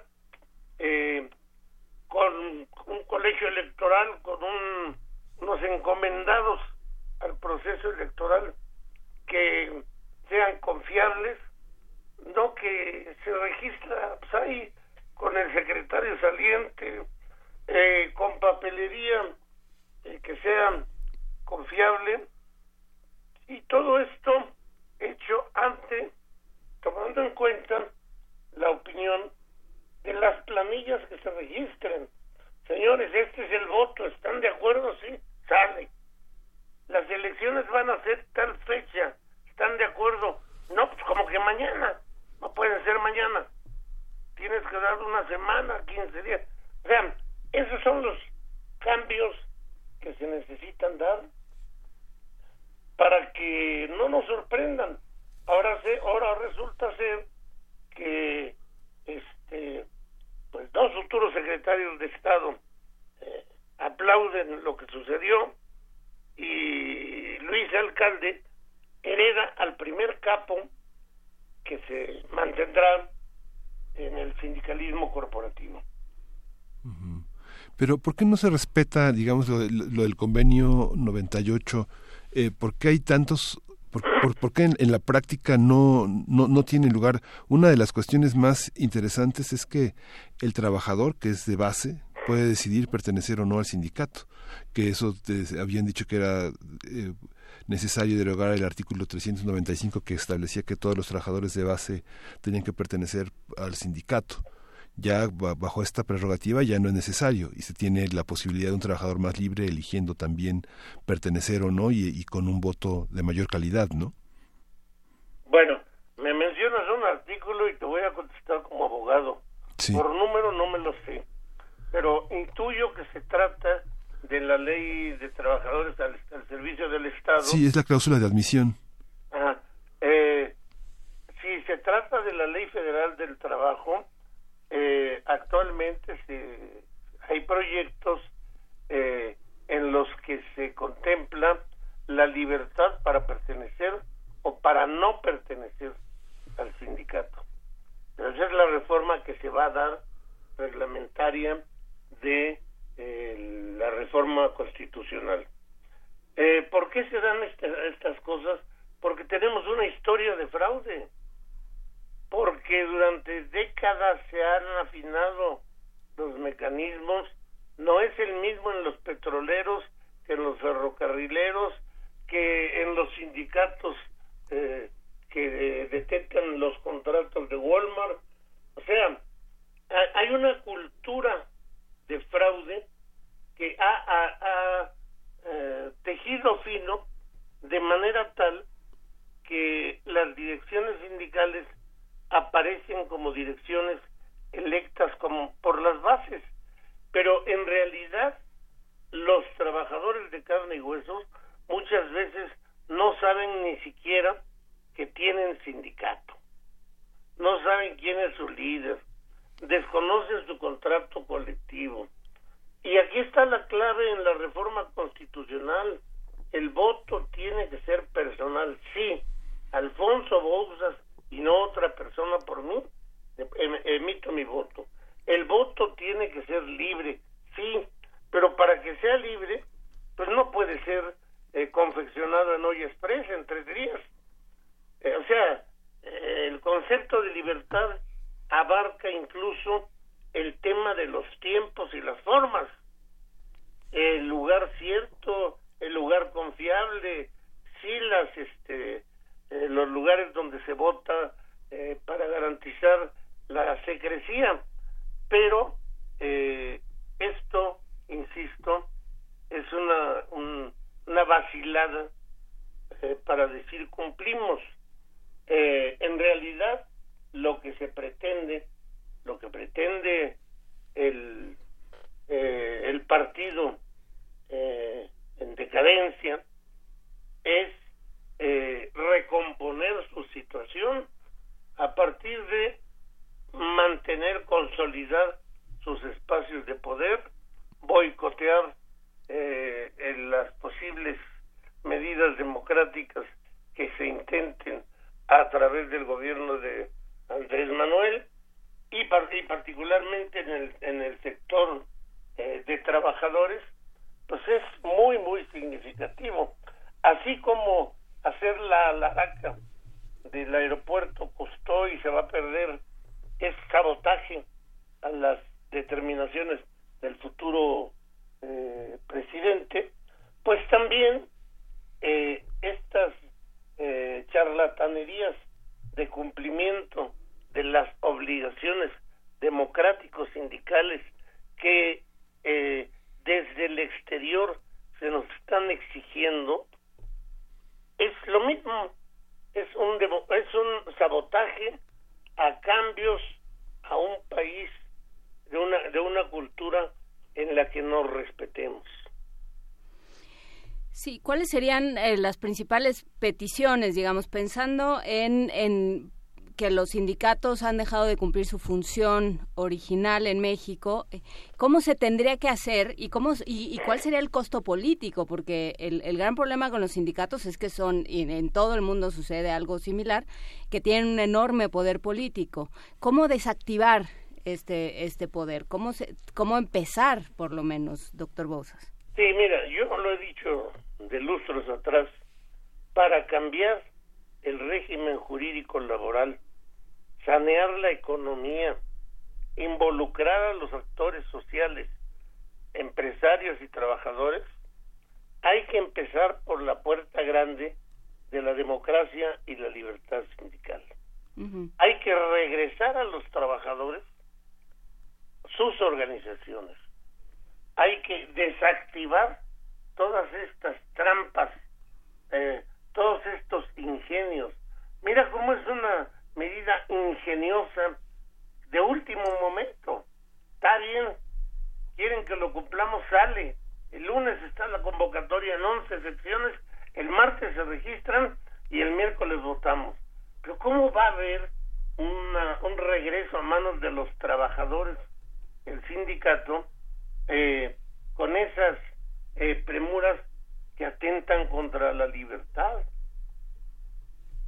Ahí está la clave, regresar los sindicatos a manos de los trabajadores. Yo no sé, bueno, sí, la crisis es mundial. Yo no sé si en el futuro eh, existan o desaparezcan los sindicatos,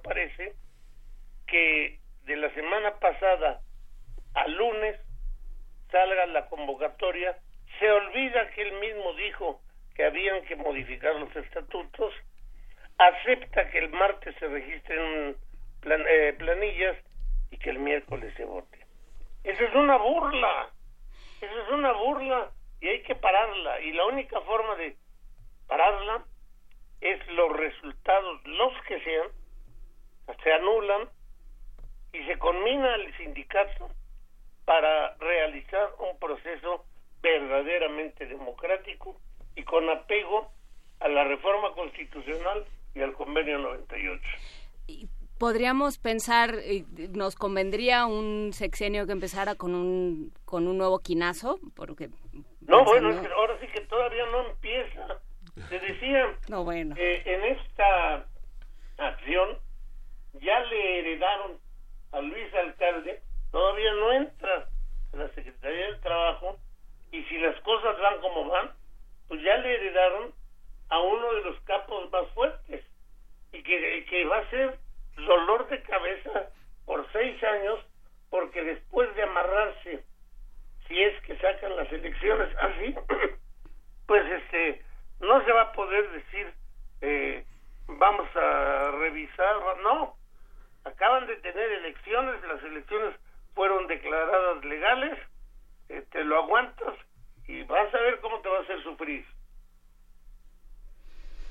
Pues bueno, vamos, eh, seguiremos viendo cómo, cómo avanza esto. Desde luego no, no parece que, que vaya bien, pero será interesante ver cómo se van moviendo los distintos actores. Muchísimas gracias, doctor. estoy a tus órdenes y a las de tu auditorio Muchas gracias, doctor y José aprovecho Alfonso para decir Adelante. eh, formamos un observatorio ciudadano de la reforma laboral Ujú. ha crecido, somos más de 1.500 personas eh, y estamos trabajando en esto de la reforma reglamentaria eh, por medio de WhatsApp.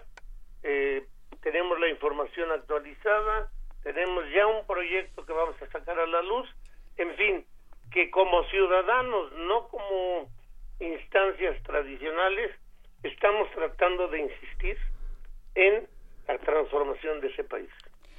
¿Hay manera de consultar esa información? ¿Cómo no?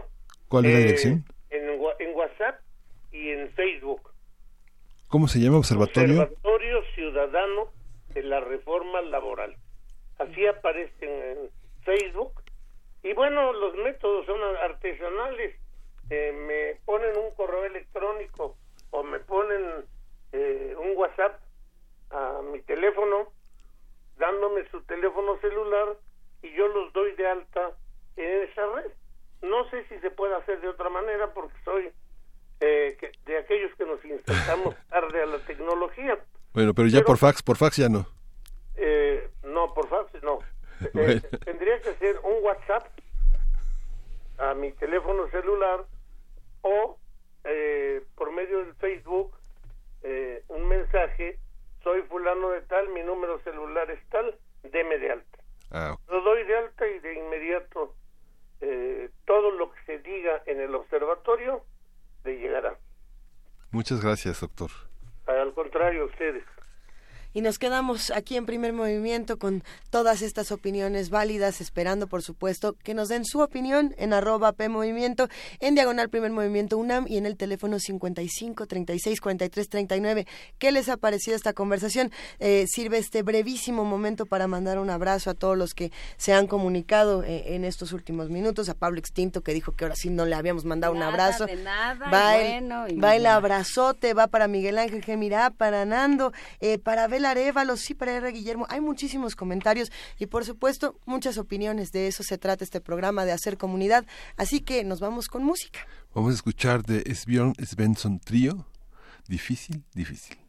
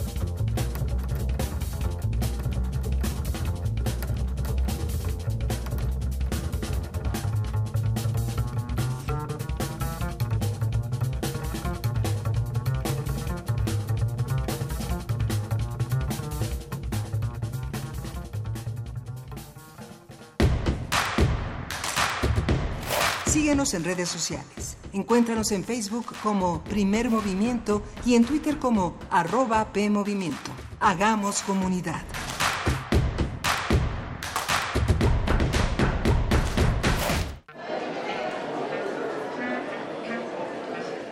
Historia de la literatura. Concepción del arte. Idealismo revolucionario. Amores fugitivos. Conferencias magistrales. Creadores escénicos. Descontentos sociales. Clases inolvidables. En más de 100 años. ¿Cuántos recuerdos no han circulado por los pasillos de la Facultad de Filosofía y Letras? Eureka. Un programa con Filo, Sofía y Letras. Escúchalo todos los lunes a las 16 horas por el 96.1 de FM. Radio UNAM. Experiencia sonora. La Escuela Nacional de Trabajo Social y Radio UNAM presentan Vida cotidiana, sociedad en movimiento. un programa para analizar las distintas problemáticas sociales y documentar alternativas e intervenciones para enfrentarlas. ¿Por dónde empezamos? Acompáñanos todos los viernes a las 4 de la tarde por el 96.1 de FM. Radio UNAM. Experiencia sonora. Laila, soy Luis. ¿Ya pediste permiso para el sábado? Sí, sí, cuenta conmigo. Carlos, soy Luis. ¿Qué onda? ¿Sí vas a ir el sábado? Claro, me va a acompañar Rocco. Hola, Lucio. Soy Luis. ¿Entonces qué? El sábado como quedamos. Claro, me pidieron llevar a mi hermanito. Perfecto. Mis amigos y yo ya estamos listos para participar en la consulta infantil y juvenil 2018. Si tienes entre 6 y 17 años, ve con tus amigos del 17 al 25 de noviembre. Es nuestro momento de expresarnos. Porque mi país me importa, te invitamos a participar. IME. El Museo José Luis Cuevas exhibe In Memoriam, José Luis Cuevas, desde el origen, la primera retrospectiva que se realiza después del deceso del artista. La muestra se conforma por alrededor de 180 obras en diversas disciplinas y técnicas como pintura, grabado, dibujo, litografía. En la exhibición se pueden apreciar las etapas más relevantes de la trayectoria del artista. In Memoriam, José Luis Cuevas, desde el origen. Se puede visitar en el Museo José Luis Cuevas en el Centro Histórico de la Ciudad de México.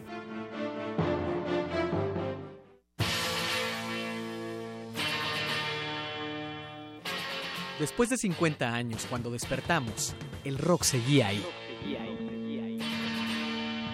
Como los dinosaurios que nunca existieron, dejó huellas de su paso por el mundo. El rock fue la música de la juventud de los años 60 y 70. Hoy la desenterramos para volver a vivirla, para emocionarnos con ella. Cuando el rock dominaba el mundo. Todos los viernes a las 18.45 horas, por el 96.1 de FM. Radio UNAM, Experiencia Sonora.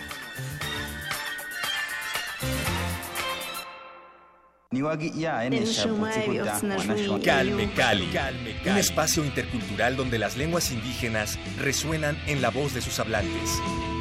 Acompáñanos a conocer a sus protagonistas todos los jueves a las 10 de la mañana por el 96.1 de FM.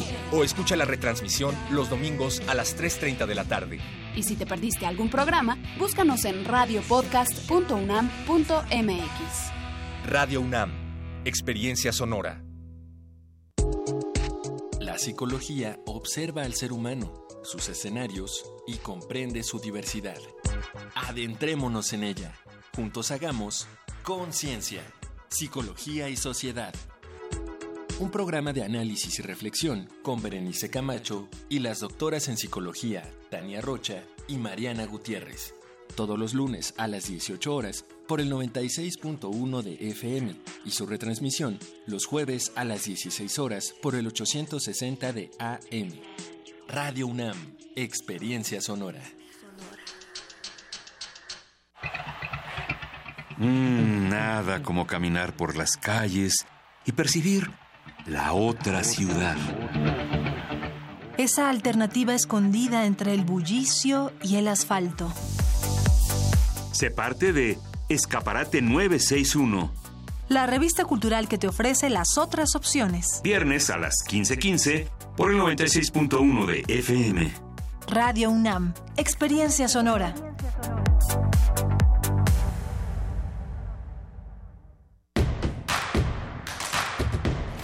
Encuentra la música de primer movimiento día a día en el Spotify de Radio UNAM y agréganos a tus favoritos.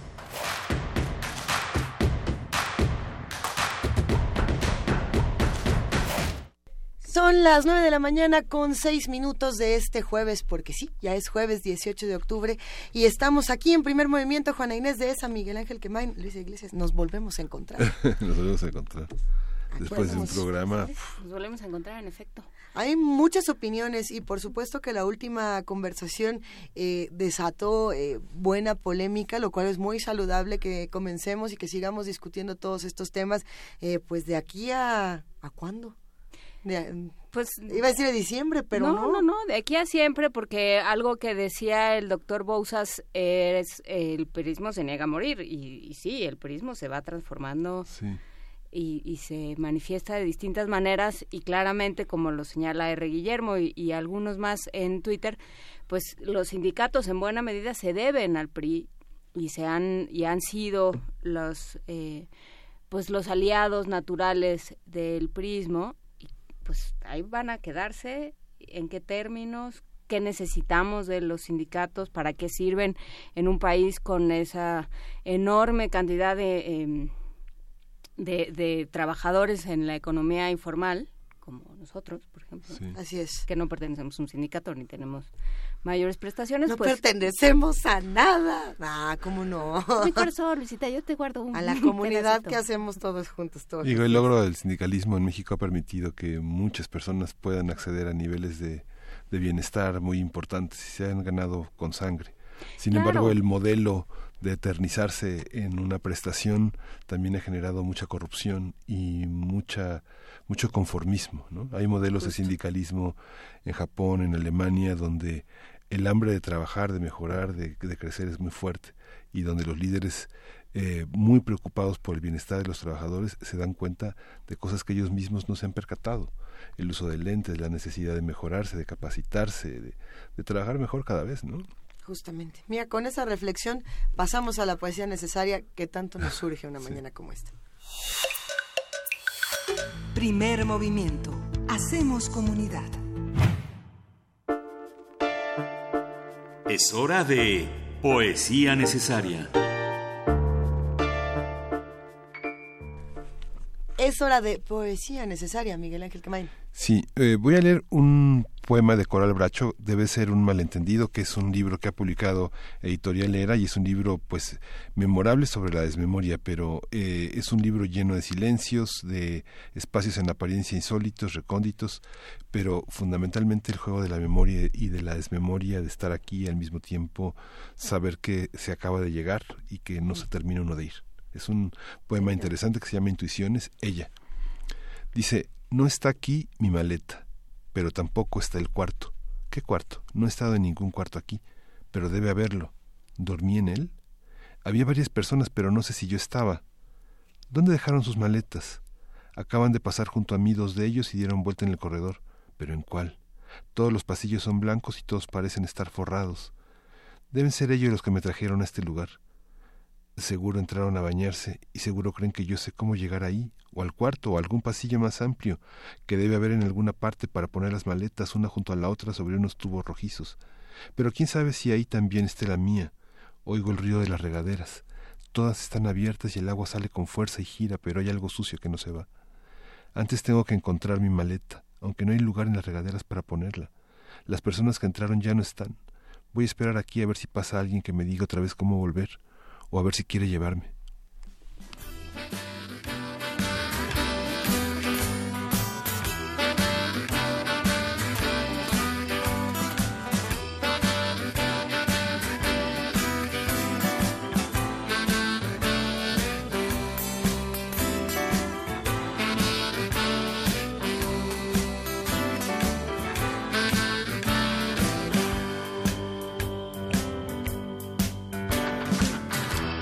To see me when the moon was new. Saw you standing in the pouring rain. Left my message on the window pane. Back on the street again. Back on the beat again. I'm back on the top again. You saw me climbing to the top of the hill. You saw me meeting with the fools on the hill. Learned my lesson and I had my fill. Learned it all in vain. Went through it all again. Now I'm back on the top again. Always driving, always climbing way beyond my will. Old sensation, isolation at the top of the bill. Always seeming like I'm moving, but I'm really going slow. What do you do when you get to the top and there's nowhere to go? Well, just how you get there will be anybody's guess. With all the so-called trappings of success, left all the deadbeats on the top of the hill. Yeah. Too busy raising Cain. I'm back on the street again. Uh-huh. I'm back on the top again.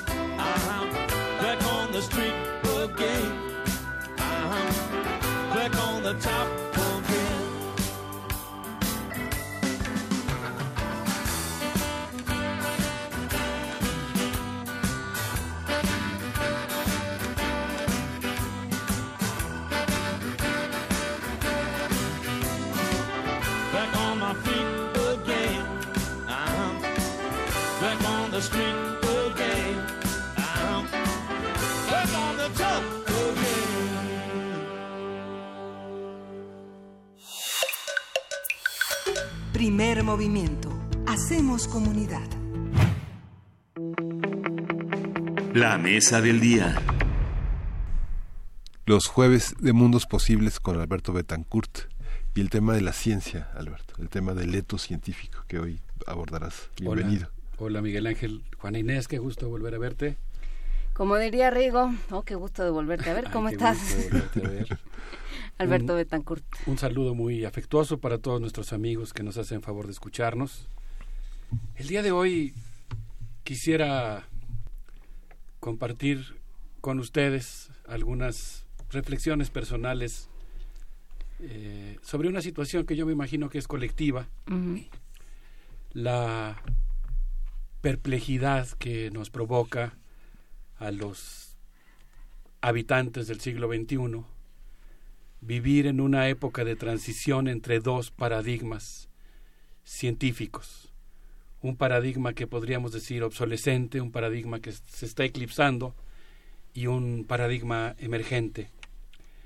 Eh, para ello quisiera yo recordar, desde luego, evocar aquí un texto, afortunadamente hoy, muy leído e intensamente discutido en nuestra universidad, la Epistemología del Sur, de Boaventura de Sousa Santos, en la cual él plantea que la ciencia puede hacer bien o puede hacer mal. Puede liberar o puede oprimir. Y nos recuerda, como hemos evocado aquí, pero ahora lo voy a hacer desde otro, desde otro ángulo, que en 1750, en su discurso sobre las ciencias y las artes, pronunciado ante la Academia de Dijon, Jean-Jacques Rousseau advirtió que en ciertos casos la ciencia puede ser peligrosa por los efectos que produce y cuestionó ¿de qué sirve tener buenos científicos si no son buenos ciudadanos?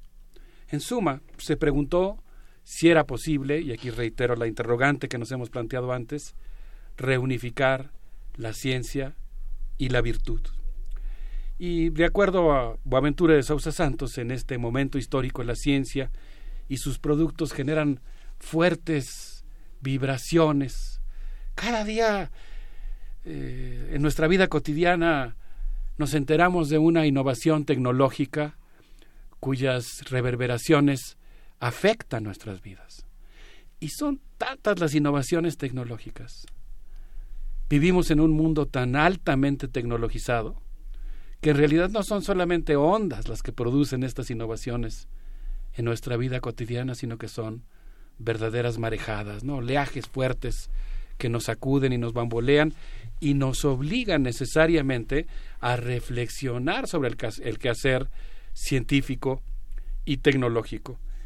Y en ese contexto, en medio de esa sensación extraña de cómo la orgullosa razón instrumental emanada de la Ilustración y la modernidad tardía, qué cosa más paradójica, se ha vuelto obsoleta, una racionalidad que se ha vuelto obsoleta, en medio de esa sensación yo quisiera hoy abordar eh, un fenómeno que tiene que ver no con esa transición de paradigmas en un nivel teórico, sino en el nivel práctico, que seguramente va a provocar también fuertes oleajes y una muy saludable discusión.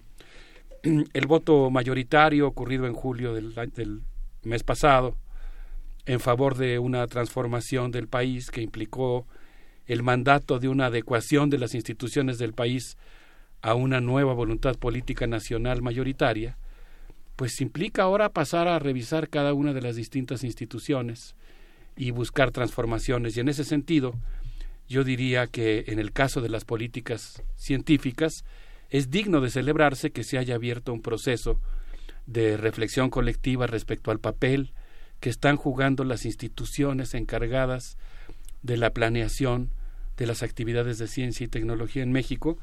Y en ese sentido, pues creo que el documento Plan de, Reestructuración Estratégica de CONACID, que presentó en junio de este año la doctora eh, María Elena Álvarez Bulla Roses, propone preguntas e ideas urgentes para un debate sobre cómo enderezar la gestión y las políticas científicas hacia la resolución de los grandes problemas nacionales. Voy a referirme a este documento, que es el que estuve trabajando en la semana. Lo estuve leyendo y he estado entresacando de ahí algunas ideas que me han parecido interesantes, aunque eh, es obvio que esta elaboración de la próxima directora de CONACIT eh, ha ido avanzando, hay documentos posteriores, eh, ha habido muchas declaraciones que van conformando una idea más precisa y con algunos ajustes de este documento original, pero me parece que contiene planteamientos que son sumamente interesantes. Y quisiera comenzar hablando de algo que propone el documento, que va muy a tono con esta eh, permanente convocatoria que ha hecho el doctor Pablo González Casanova a pensar el tema del daño que le ha provocado a la ciencia mexicana el neoliberalismo. El documento elaborado por la doctora Álvarez Bulla plantea, por ejemplo, fíjense qué ideas tan sugerentes, revertir el daño provocado por el neoliberalismo al haber supeditado las tareas de investigación científica y tecnológica al interés económico privado. Obviamente yo ahora voy a expresar un punto de vista personal y voy a recoger algunas ideas de un documento con el cual personalmente simpatizo porque me parece que abre temas para la discusión que son muy importantes, pero lo hago en el entendido de que en nuestra universidad pues existirán muchos puntos de vista al respecto, pero abogando en favor de que estos temas se discutan, lo cual me parece fundamental, pues todos aquí nos dedicamos a hacer ciencias, ciencias sociales y humanidades, y yo diría que este documento, más allá de que uno esté de acuerdo con él o no, tiene un carácter que convoca la reflexividad del quehacer científico. ¿Qué hacemos quienes nos dedicamos a las distintas disciplinas? Y qué pensamos sobre lo que hacemos y cómo creemos que se podría mejorar.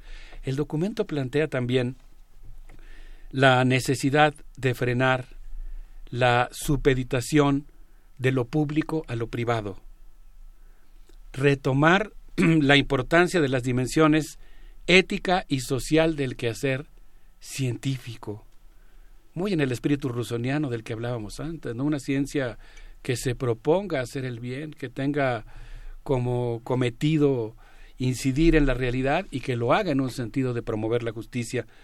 El texto dice además que es necesario retomar la importancia de las dimensiones ética y social del quehacer científico y abandonar el modelo de ciencia que imita o aplica la tecnología generada en otros países y contextos, así como priorizar proyectos destinados a rescatar industrias paraestatales, empresas privadas nacionales, y en este sentido pues cuestiona el hecho de que CONACID ha transferido recursos destinados a la investigación científica mexicana a empresas transnacionales que no realizan investigación científica propiamente, sino que se dedican a desarrollar aplicaciones o adaptaciones.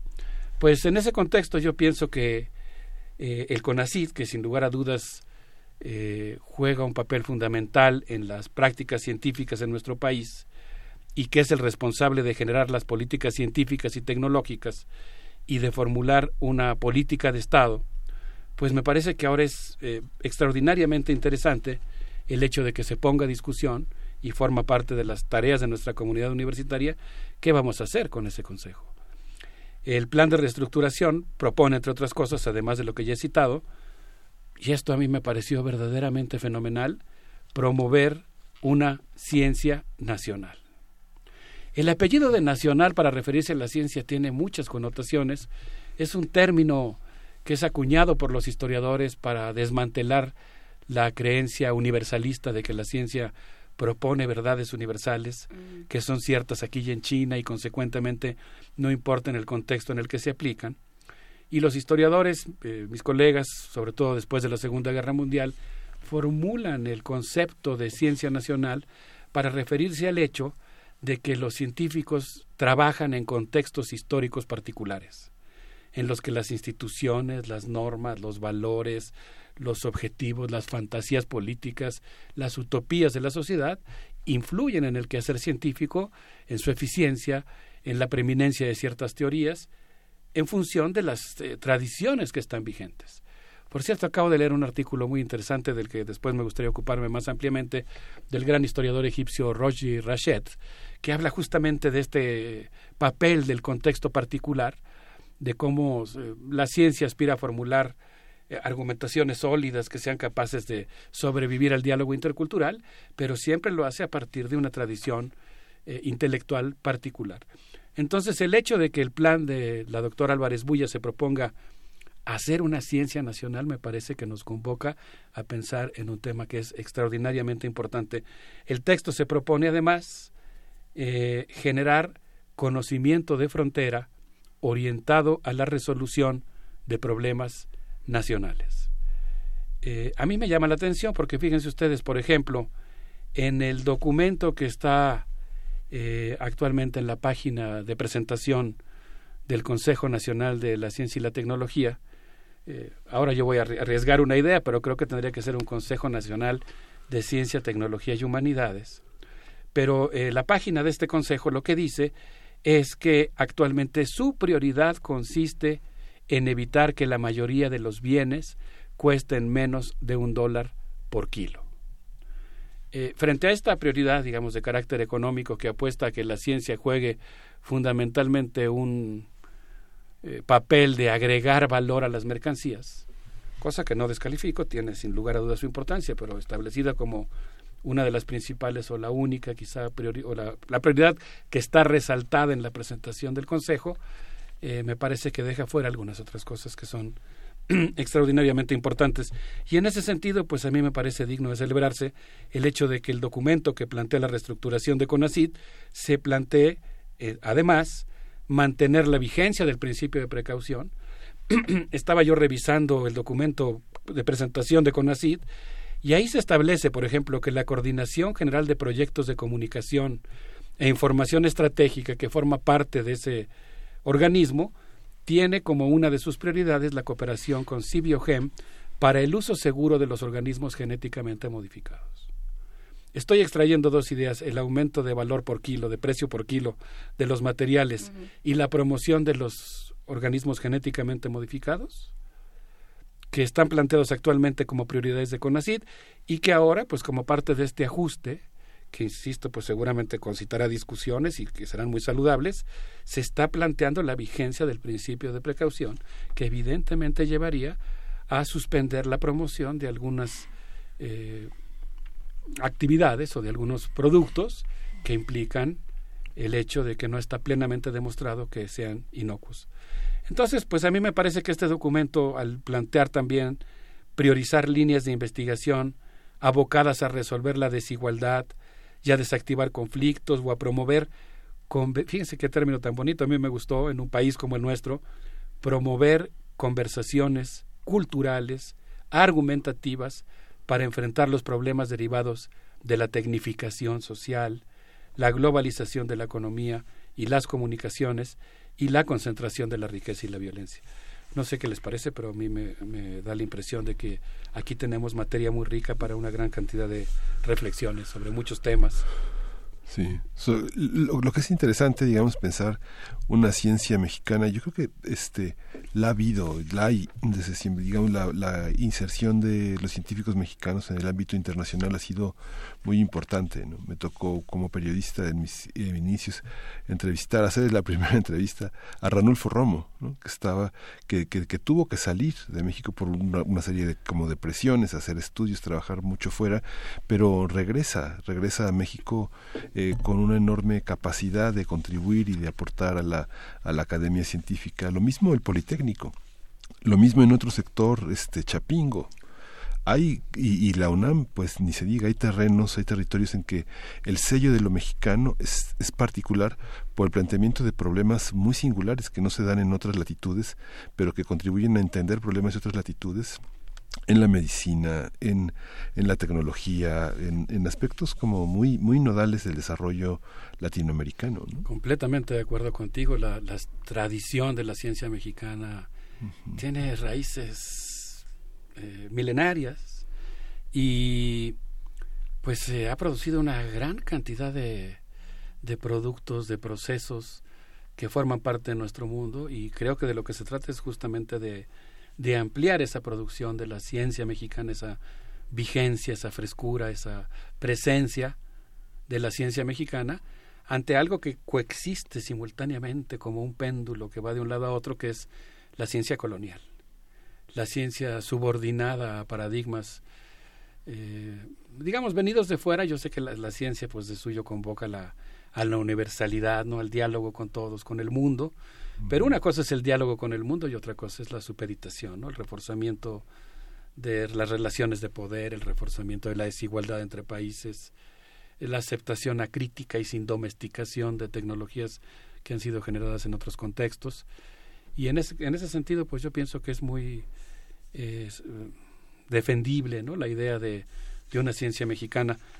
Sí, ayer eh, justamente que hablábamos, eh, no recuerdo el nombre del doctor que estuvo con nosotros, que hablaba sobre nutrición, el doctor Joel, voy no, no recuerdo su apellido, pero bueno, eh, hablábamos sobre cómo, por ejemplo, los índices de nutrición y de, em, y de obesidad eran unos índices que se habían hecho en otro lugar, que se habían hecho en Alemania y refinado en Estados Unidos, y que no, no nos llamaban a nosotros, digamos, que no tenían que ver ni con eh, las costumbres, ni con las necesidades, ni con las condiciones climatológicas y sociales eh, de México. Entonces sí, hay una serie de cosas que, que sí, que está muy bien la, universidad, la universalidad de la ciencia, pero que sí se tienen que que colocar en un contexto. O sea, pensar justamente Joel Vargas, muchas gracias a Frida Saldívar que me acaba de, de, pasar eh, la información. Joel Vargas hablaba de esto, fue una conversación interesante sobre, sobre nutrición, sobre la, la relación que existe entre nutrición y pobreza y las distintas mediciones que se han hecho, pero, pero ahí está, digamos, hay, hay tensiones eh, entre ciencia básica, ciencia aplicada, eh, la necesidad de hacer divulgación, que los, los, eh, los programas de apoyos no consideran, por ejemplo, la divulgación científica como como parte del trabajo de un científico, como algo que se reconoce para los estímulos y estas cosas. O sea, se ha construido un sistema que hay que revisar y creo que ahí el, el tema es, tenemos que discutir muchas cosas. ¿Para qué existe el CONACID? ¿Para qué existen los estímulos? ¿Para qué eh, es necesario, por supuesto, eh, dar, destinar recursos de todo tipo a la ciencia, a la investigación, a la academia, pero en qué términos y, de qué manera digamos, y cómo vamos a dialogar con la industria y qué, y qué regulaciones y qué transparencia tenemos encima la estafa maestra, ¿no? ¿Qué regulaciones vamos a tener? La, la sombra de la máquina autocrática ha sido muy fuerte en nuestro país y sobre todo creo que ha habido una ideología que le ha fomentado el neoliberalismo y, el, y la propia defensa del Tratado de Libre Comercio que ha buscado, eh, que ha confundido la estandarización y la imitación con la modernización. Como la ciencia a veces produce algunos monstruos, y Frankenstein es uno de ellos, yo les propongo que, escuchen, que escuchemos a Johnny Klimek con esto tomado de la película Frankenstein que se llama Hijos de nuestros padres. A ver qué les parece.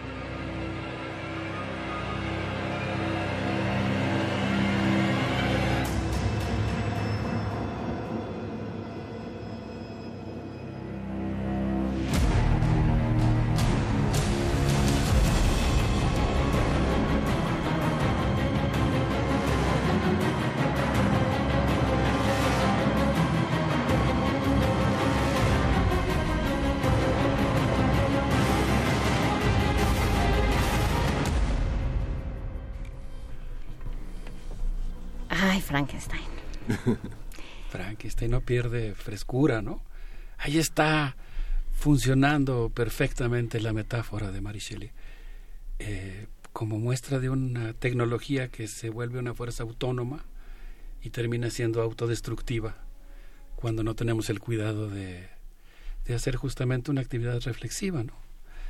Yo estaba pensando que, no sé, pienso que en buena medida la, voracidad con la que funciona el sistema económico, con la que funciona el capitalismo y en buena medida cierto tipo de modernidad, pues han constituido una fuerza que ha creado una racionalidad tecnocientífica.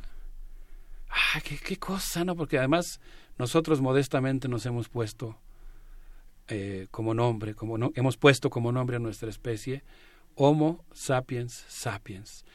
Y estamos muy orgullosos de nuestra inteligencia con muchas buenas razones, pero a veces también eso raya en la altivez, ¿no?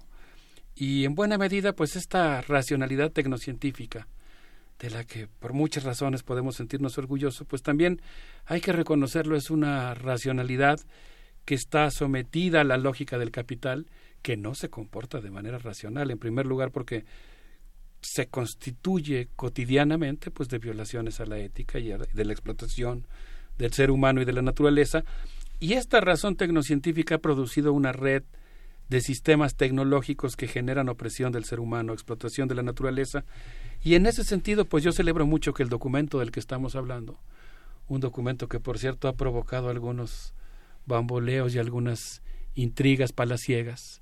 La prensa da cuenta, particularmente el periódico El Universal, publicó hace unos días una nota ¿no? en la que se habla de una eh, celada que tendieron algunos eh, funcionarios de la ciencia que están inconformes con, con la designación de la doctora Álvarez Bulla. Eh, parece ser que, desde mi punto de vista muy personal, la celada no salió bien, la intriga palaciega fracasó, al menos en esa primera tentativa. Pero el hecho es que yo creo que está causando, por un lado, digamos, malestar, quizá entre otros en algunos sectores que han resultado privilegiados por la entrega de recursos de conocida empresas, sobre la cual ahora pues se estará exigiendo transparencia, pero sobre todo, y esto es lo más importante, creo que está suscitando una, una discusión saludable que vale la pena, no necesariamente entre privilegiados o, o personas que hayan caído en algún caso de corrupción, sino pues en general entre todos los que nos ocupamos de las actividades científicas y humanísticas. El documento se propone, por ejemplo, diagnosticar las capacidades científicas de México. E, esto que voy a decir a continuación me llamó mucho la atención, estimular la actividad científica destinada a atender los problemas de los sectores más marginados de la población.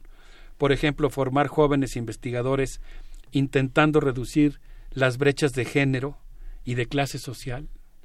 A mí es más extraordinariamente pertinente. Todos los documentos que se han hecho de diagnóstico del rendimiento escolar en nuestra universidad dan cuenta del enorme peso, la carga que significa la extracción de clase en las actividades académicas.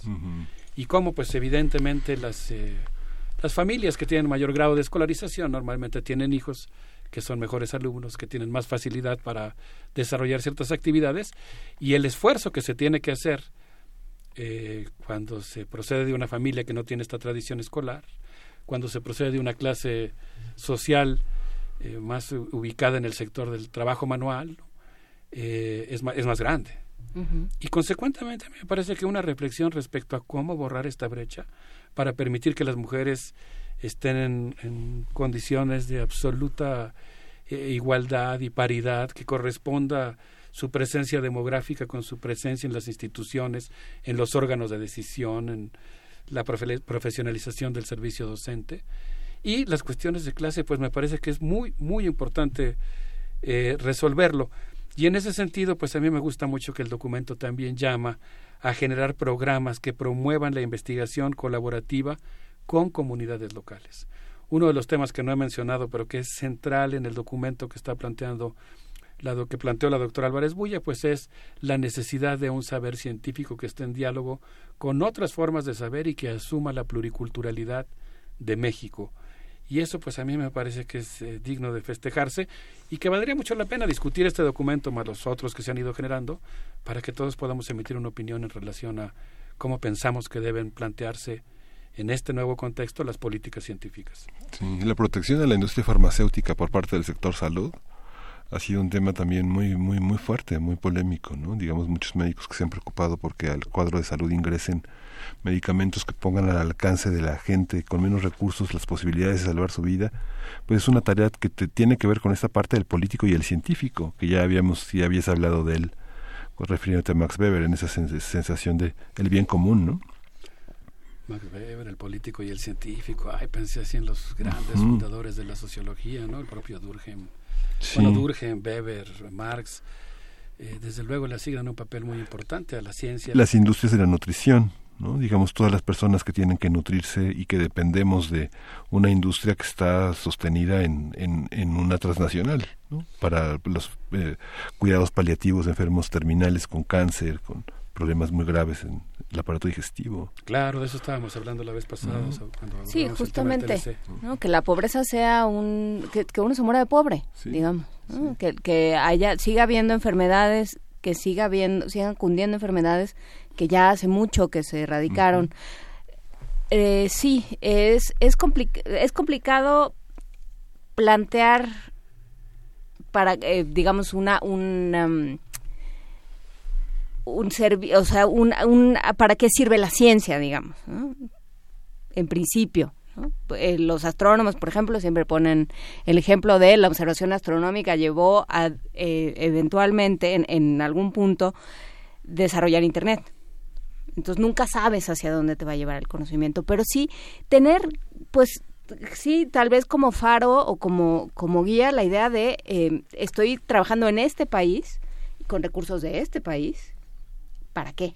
Digamos, para qué estoy haciendo y, cómo lo que estoy haciendo dialoga con las necesidades del el país que me está que me está dando recursos para que lo haga. Qué tema tan importante estás tocando, Juan Inés.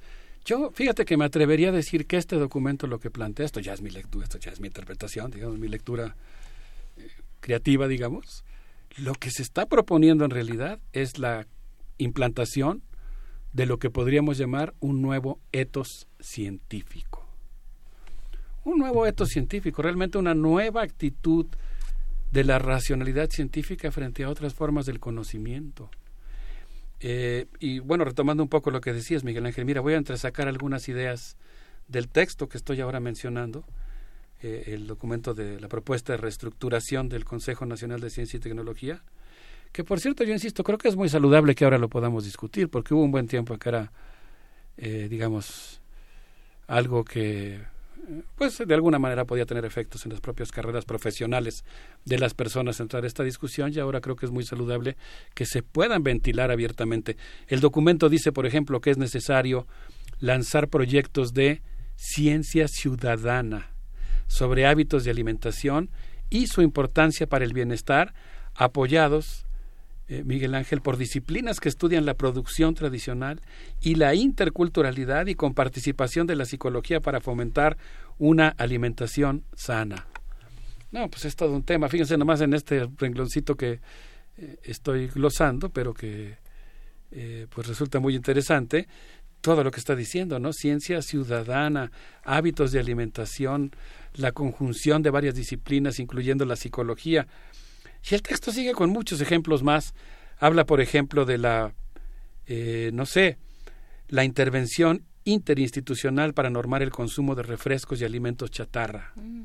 Desmantelar la inequidad y la violencia de género para saldar la deuda histórica en la administración pública. Eh, promover la investigación cualitativa sobre problemas migratorios. Visibilizar las dinámicas que promueven el racismo y la exclusión políticas científicas encaminadas a pensar, esta parte me encantó, políticas científicas encaminadas a pensar con categorías propias y a desactivar la violencia que padece México. Pensar con categorías propias, algo que por supuesto me parece que es completamente legítimo que nosotros le exijamos a nuestras instituciones.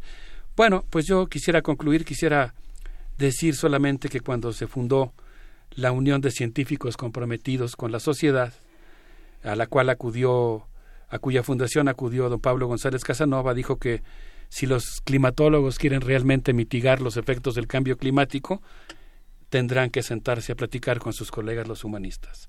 Y yo creo que esa es una parte central de la reformación, de la reforma, perdón, de la reestructuración del Consejo que está planteando eh, la doctora Álvarez Bulla, la idea de que debe haber un diálogo entre ciencias ciencias sociales y humanidades. Eh, el día de ayer estaba yo platicando con mi amigo el doctor Arturo Argueta y él me recordó algo que, que me llamó mucho la atención y que me parece muy prudente. Él me decía que en 2002, al celebrarse 10 años de la cumbre de Río, el entonces ICSU, ahora se llama Consejo Internacional para la Ciencia, la gran unión internacional de uniones científicas de la ONU, eh, que se fundó en 1931, cuando se reunió en 2002 hizo un pase de lista y se dio cuenta de que 122 asociaciones científicas del mundo eran multidisciplinarias y 22 asociaciones científicas eran monodisciplinarias. Entonces, pues nos damos cuenta de que en realidad hay una tendencia a una cooperación entre las ciencias. Y yo creo que la nueva ciencia mexicana pues tiene que ser dialógica en cuanto a la interculturalidad, tiene que ser dialógica en cuanto a sus tareas interdisciplinarias y tiene que ser dialógica porque tiene que estar en estrecho contacto con la sociedad, las comunidades y sus problemas. Y por eso yo celebro mucho este documento que me parece que va a detonar todo un proceso de discusión en muchos laboratorios, en muchas facultades, en muchos institutos, que es una discusión absolutamente necesaria sobre cómo reunificar la ciencia y la virtud.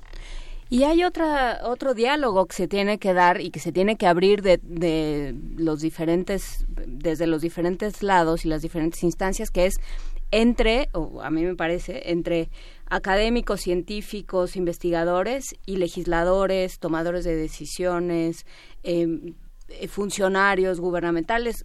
Cada vez, cada entrevista que hacemos en este espacio, o el 90% de ellas, tiene que ver con algo que se está haciendo mal en términos de políticas públicas o que se podría hacer mejor si se tomara en cuenta el trabajo que se ha hecho con recursos públicos en distintos ámbitos académicos y de investigación.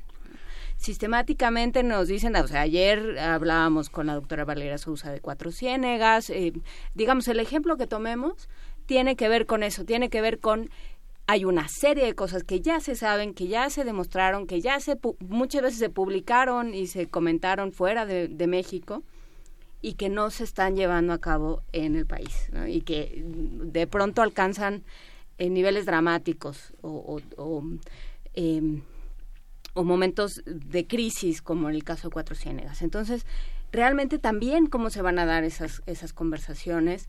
Eh, está bien que no haya eh, asesores que están ahí nada más porque son cuates del legislador, pero sí la idea de diálogos, de asesorías, de trabajos conjuntos e informados entre investigadores y, legisladores. Pues, los dos tendrían que tener un, eh, un fin común, que sería el trabajo por este país.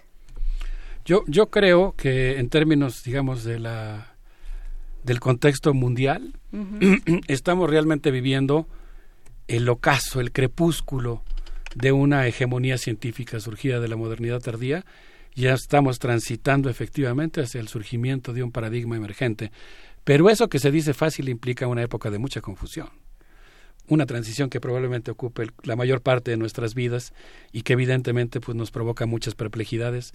Es el caso. Y cuando hablamos de México, yo esperaría, es un buen deseo formulado al aire, que estemos también ante el ocaso de lo que podríamos llamar el viejo régimen científico o, el, o la ciencia del viejo régimen y estemos ante la emergencia de una nueva de una nueva manera de concebir a la ciencia eh, que sin lugar a dudas tendrá que retomar muchas cosas del, de lo ya existente pero que tendrá que eh, poner en juego su capacidad para también para la ruptura la transformación y la reorientación de las prácticas científicas.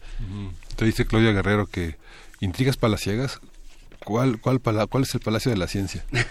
bueno, en la UNAM tenemos casita de la ciencia, ahí en, divulgación. Bueno, una casita es bastante acogedora y yo creo que es lo que necesitamos, ¿no? una ciencia amigable, vivible, cercana.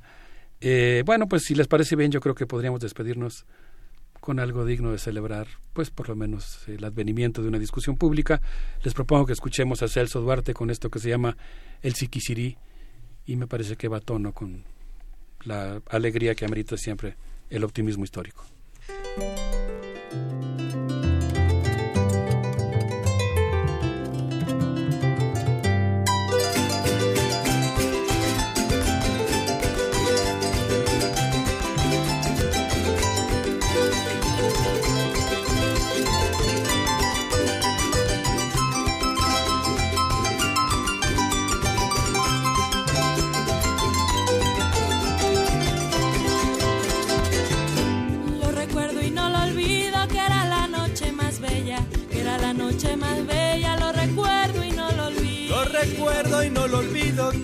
Noche más bella, que era la noche más bella, lo recuerdo y no lo olvido. Hicimos los dos unidos con la luz de las estrellas, con la luz de las estrellas, hicimos los dos unidos. Hicimos los dos unidos con la luz de las estrellas, con la luz de las estrellas, hicimos los dos unidos. Ay, que sí, válgame Dios, las estrellas en el cielo. Ay, que sí, que sí, que no. Brillan como. Brillan como las espadas. Yo no le temo al acero. Yo no le temo al acero. La pistola preparada, siendo por el que yo quiero y aunque muera puñaladas.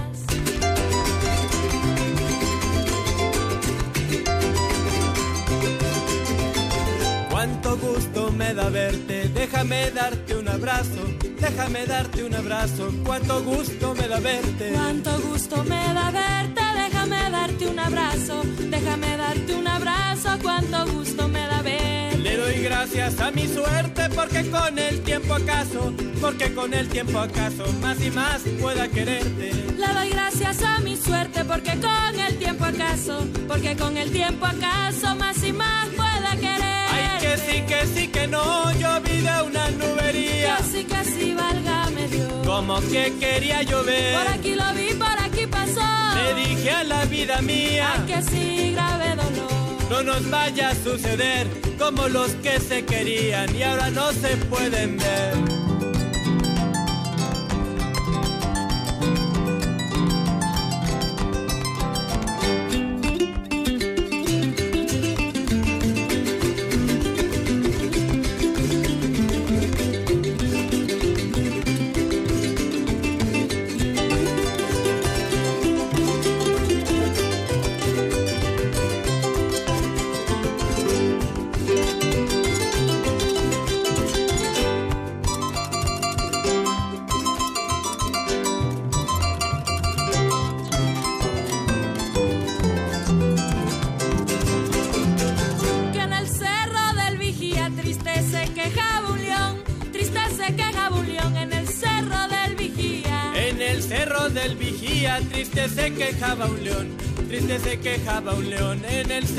Y en su quejido decía yo nunca he sido llorón, pero por ti lloraría lágrimas del corazón. En su quejido decía yo nunca he sido llorón, pero por ti lloraría lágrimas del corazón. Válgame Dios, grave dolor, quien fuera como el cocuyo. Quien fuera como el cocuyo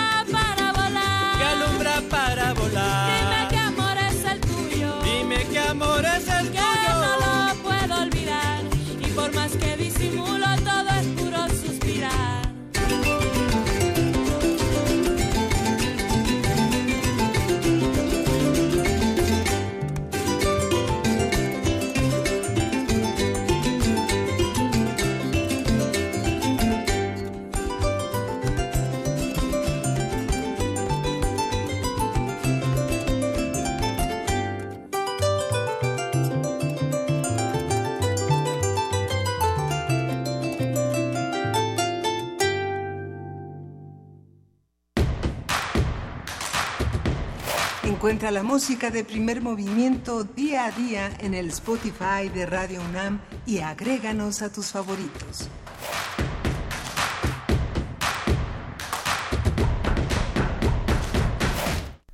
Y bueno, justamente estamos aquí leyendo algunos de los comentarios de aquellos que hacen comunidad con nosotros. Eh, Fernando Sansores, por ejemplo, dice, ahora no me deprimió lo que nos compartió Mundos Posibles. Ay. Es esperanzador. Mira, nosotros tampoco tan es así. Nos encanta justamente eh, el, el planteamiento de los mundos posibles, que sí, bueno, a veces nos pone tristes por, por las muchas realidades que se viven en el país y en el mundo. Y en este caso, pues dejan puertas abiertas y muchas preguntas. y muchas posibilidades de, de conversar, de dialogar. eh, habrá que ver entre las diferentes disciplinas, entre las diferentes eh, ramas del conocimiento científico, las diferentes entidades, porque claramente no es lo mismo eh, lo que se vive en los laboratorios de la universidad, por ejemplo, que los que se pueden vivir en otros en otros ámbitos. Tú hablabas del Politécnico y hablabas de Chapingo, Miguel Ángel, que son, por supuesto, instancias eh, donde la ciencia mexicana se vive de otra forma. Sí, justamente. No una, no una ciencia nacionalista, ¿no? sino una ciencia mexicana. Una ciencia donde los investigadores y las problemáticas de diversos órdenes contribuyen a que seamos mejores para el mundo y para el propio país. ¿no? Sí, ir a, las, a los encuentros internacionales tal vez presentando las realidades acá, porque muchas veces pues hay problemáticas que se viven en Europa de otras maneras, que se viven en Estados Unidos o en África de otras formas, y bueno, la, la, la experiencia que se pueda llevar, la evidencia que se pueda llevar de México será, será interesante también para entrar en este otro diálogo. Y bueno, por aquí nos escribe Rosario Martínez, nos dice, oigan, yo me perdí la conversación, la voy a tener que escuchar en el podcast. Eh, no te adelantamos mucho, te la, te- te esperemos, la disfrutes mucho. En www.radio.unam.mx pueden encontrar justamente todos nuestros contenidos. A partir más o menos como de las 2 de la tarde. ¿Como de las dos? Pues más o menos sí. Más Digo, o menos. pa- para más seguro, como para, para decirlo con certeza, sí, más o menos Más o menos como a las 2 de la tarde. Más o menos como a las 2. Hay que decirlo, no solamente Primer Movimiento tiene contenidos en, en, podcast, por supuesto, muchas de las producciones de Radio UNAM están en nuestras redes sociales, en nuestra plataforma, etcétera. Eh, por ahí nos preguntaban mucho si los programas del 68, esta transmisión especial, se iban a subir a, a las redes y a la plataforma de Radio UNAM. Y sí, ya pueden escuchar toda esta transmisión. Esperemos poder compartir la liga pronto con ustedes porque eh, se puso muy ese día y por supuesto que sigue dialogando con los días eh, que le han, pues con los días siguientes.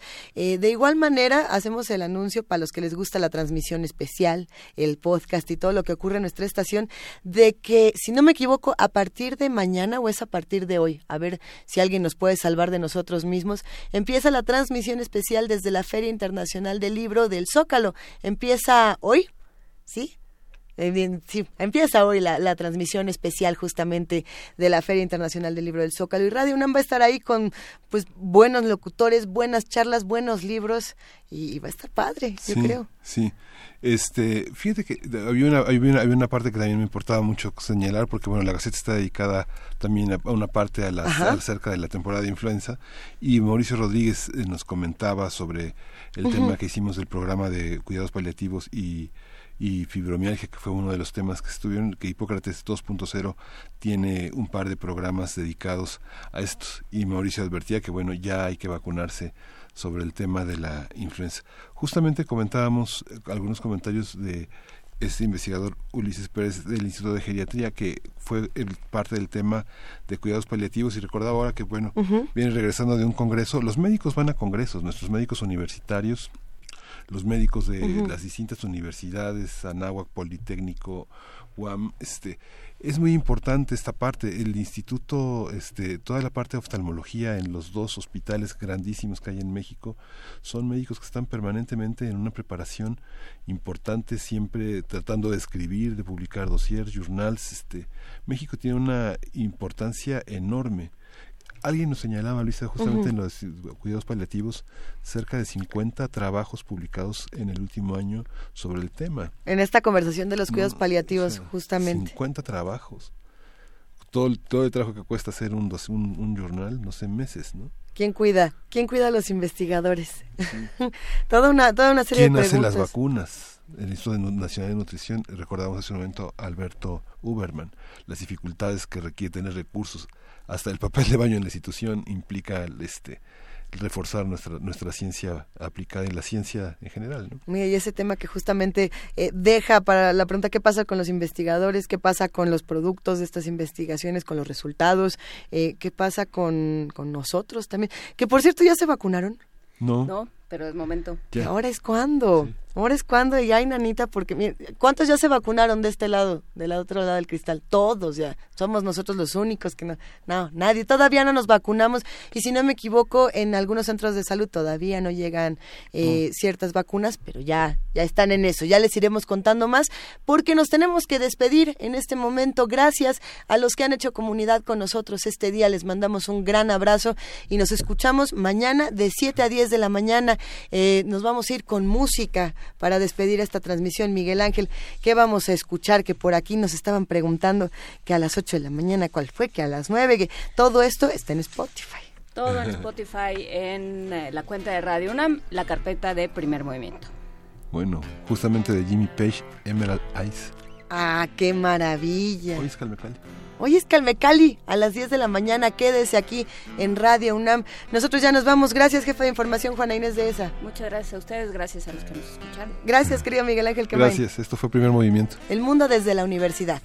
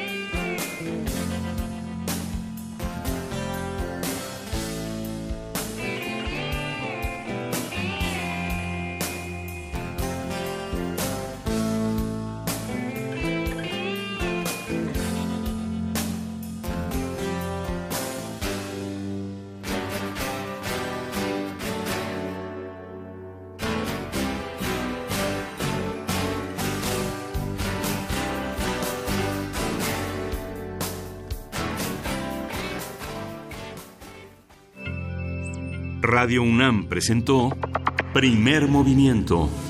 El mundo desde la universidad.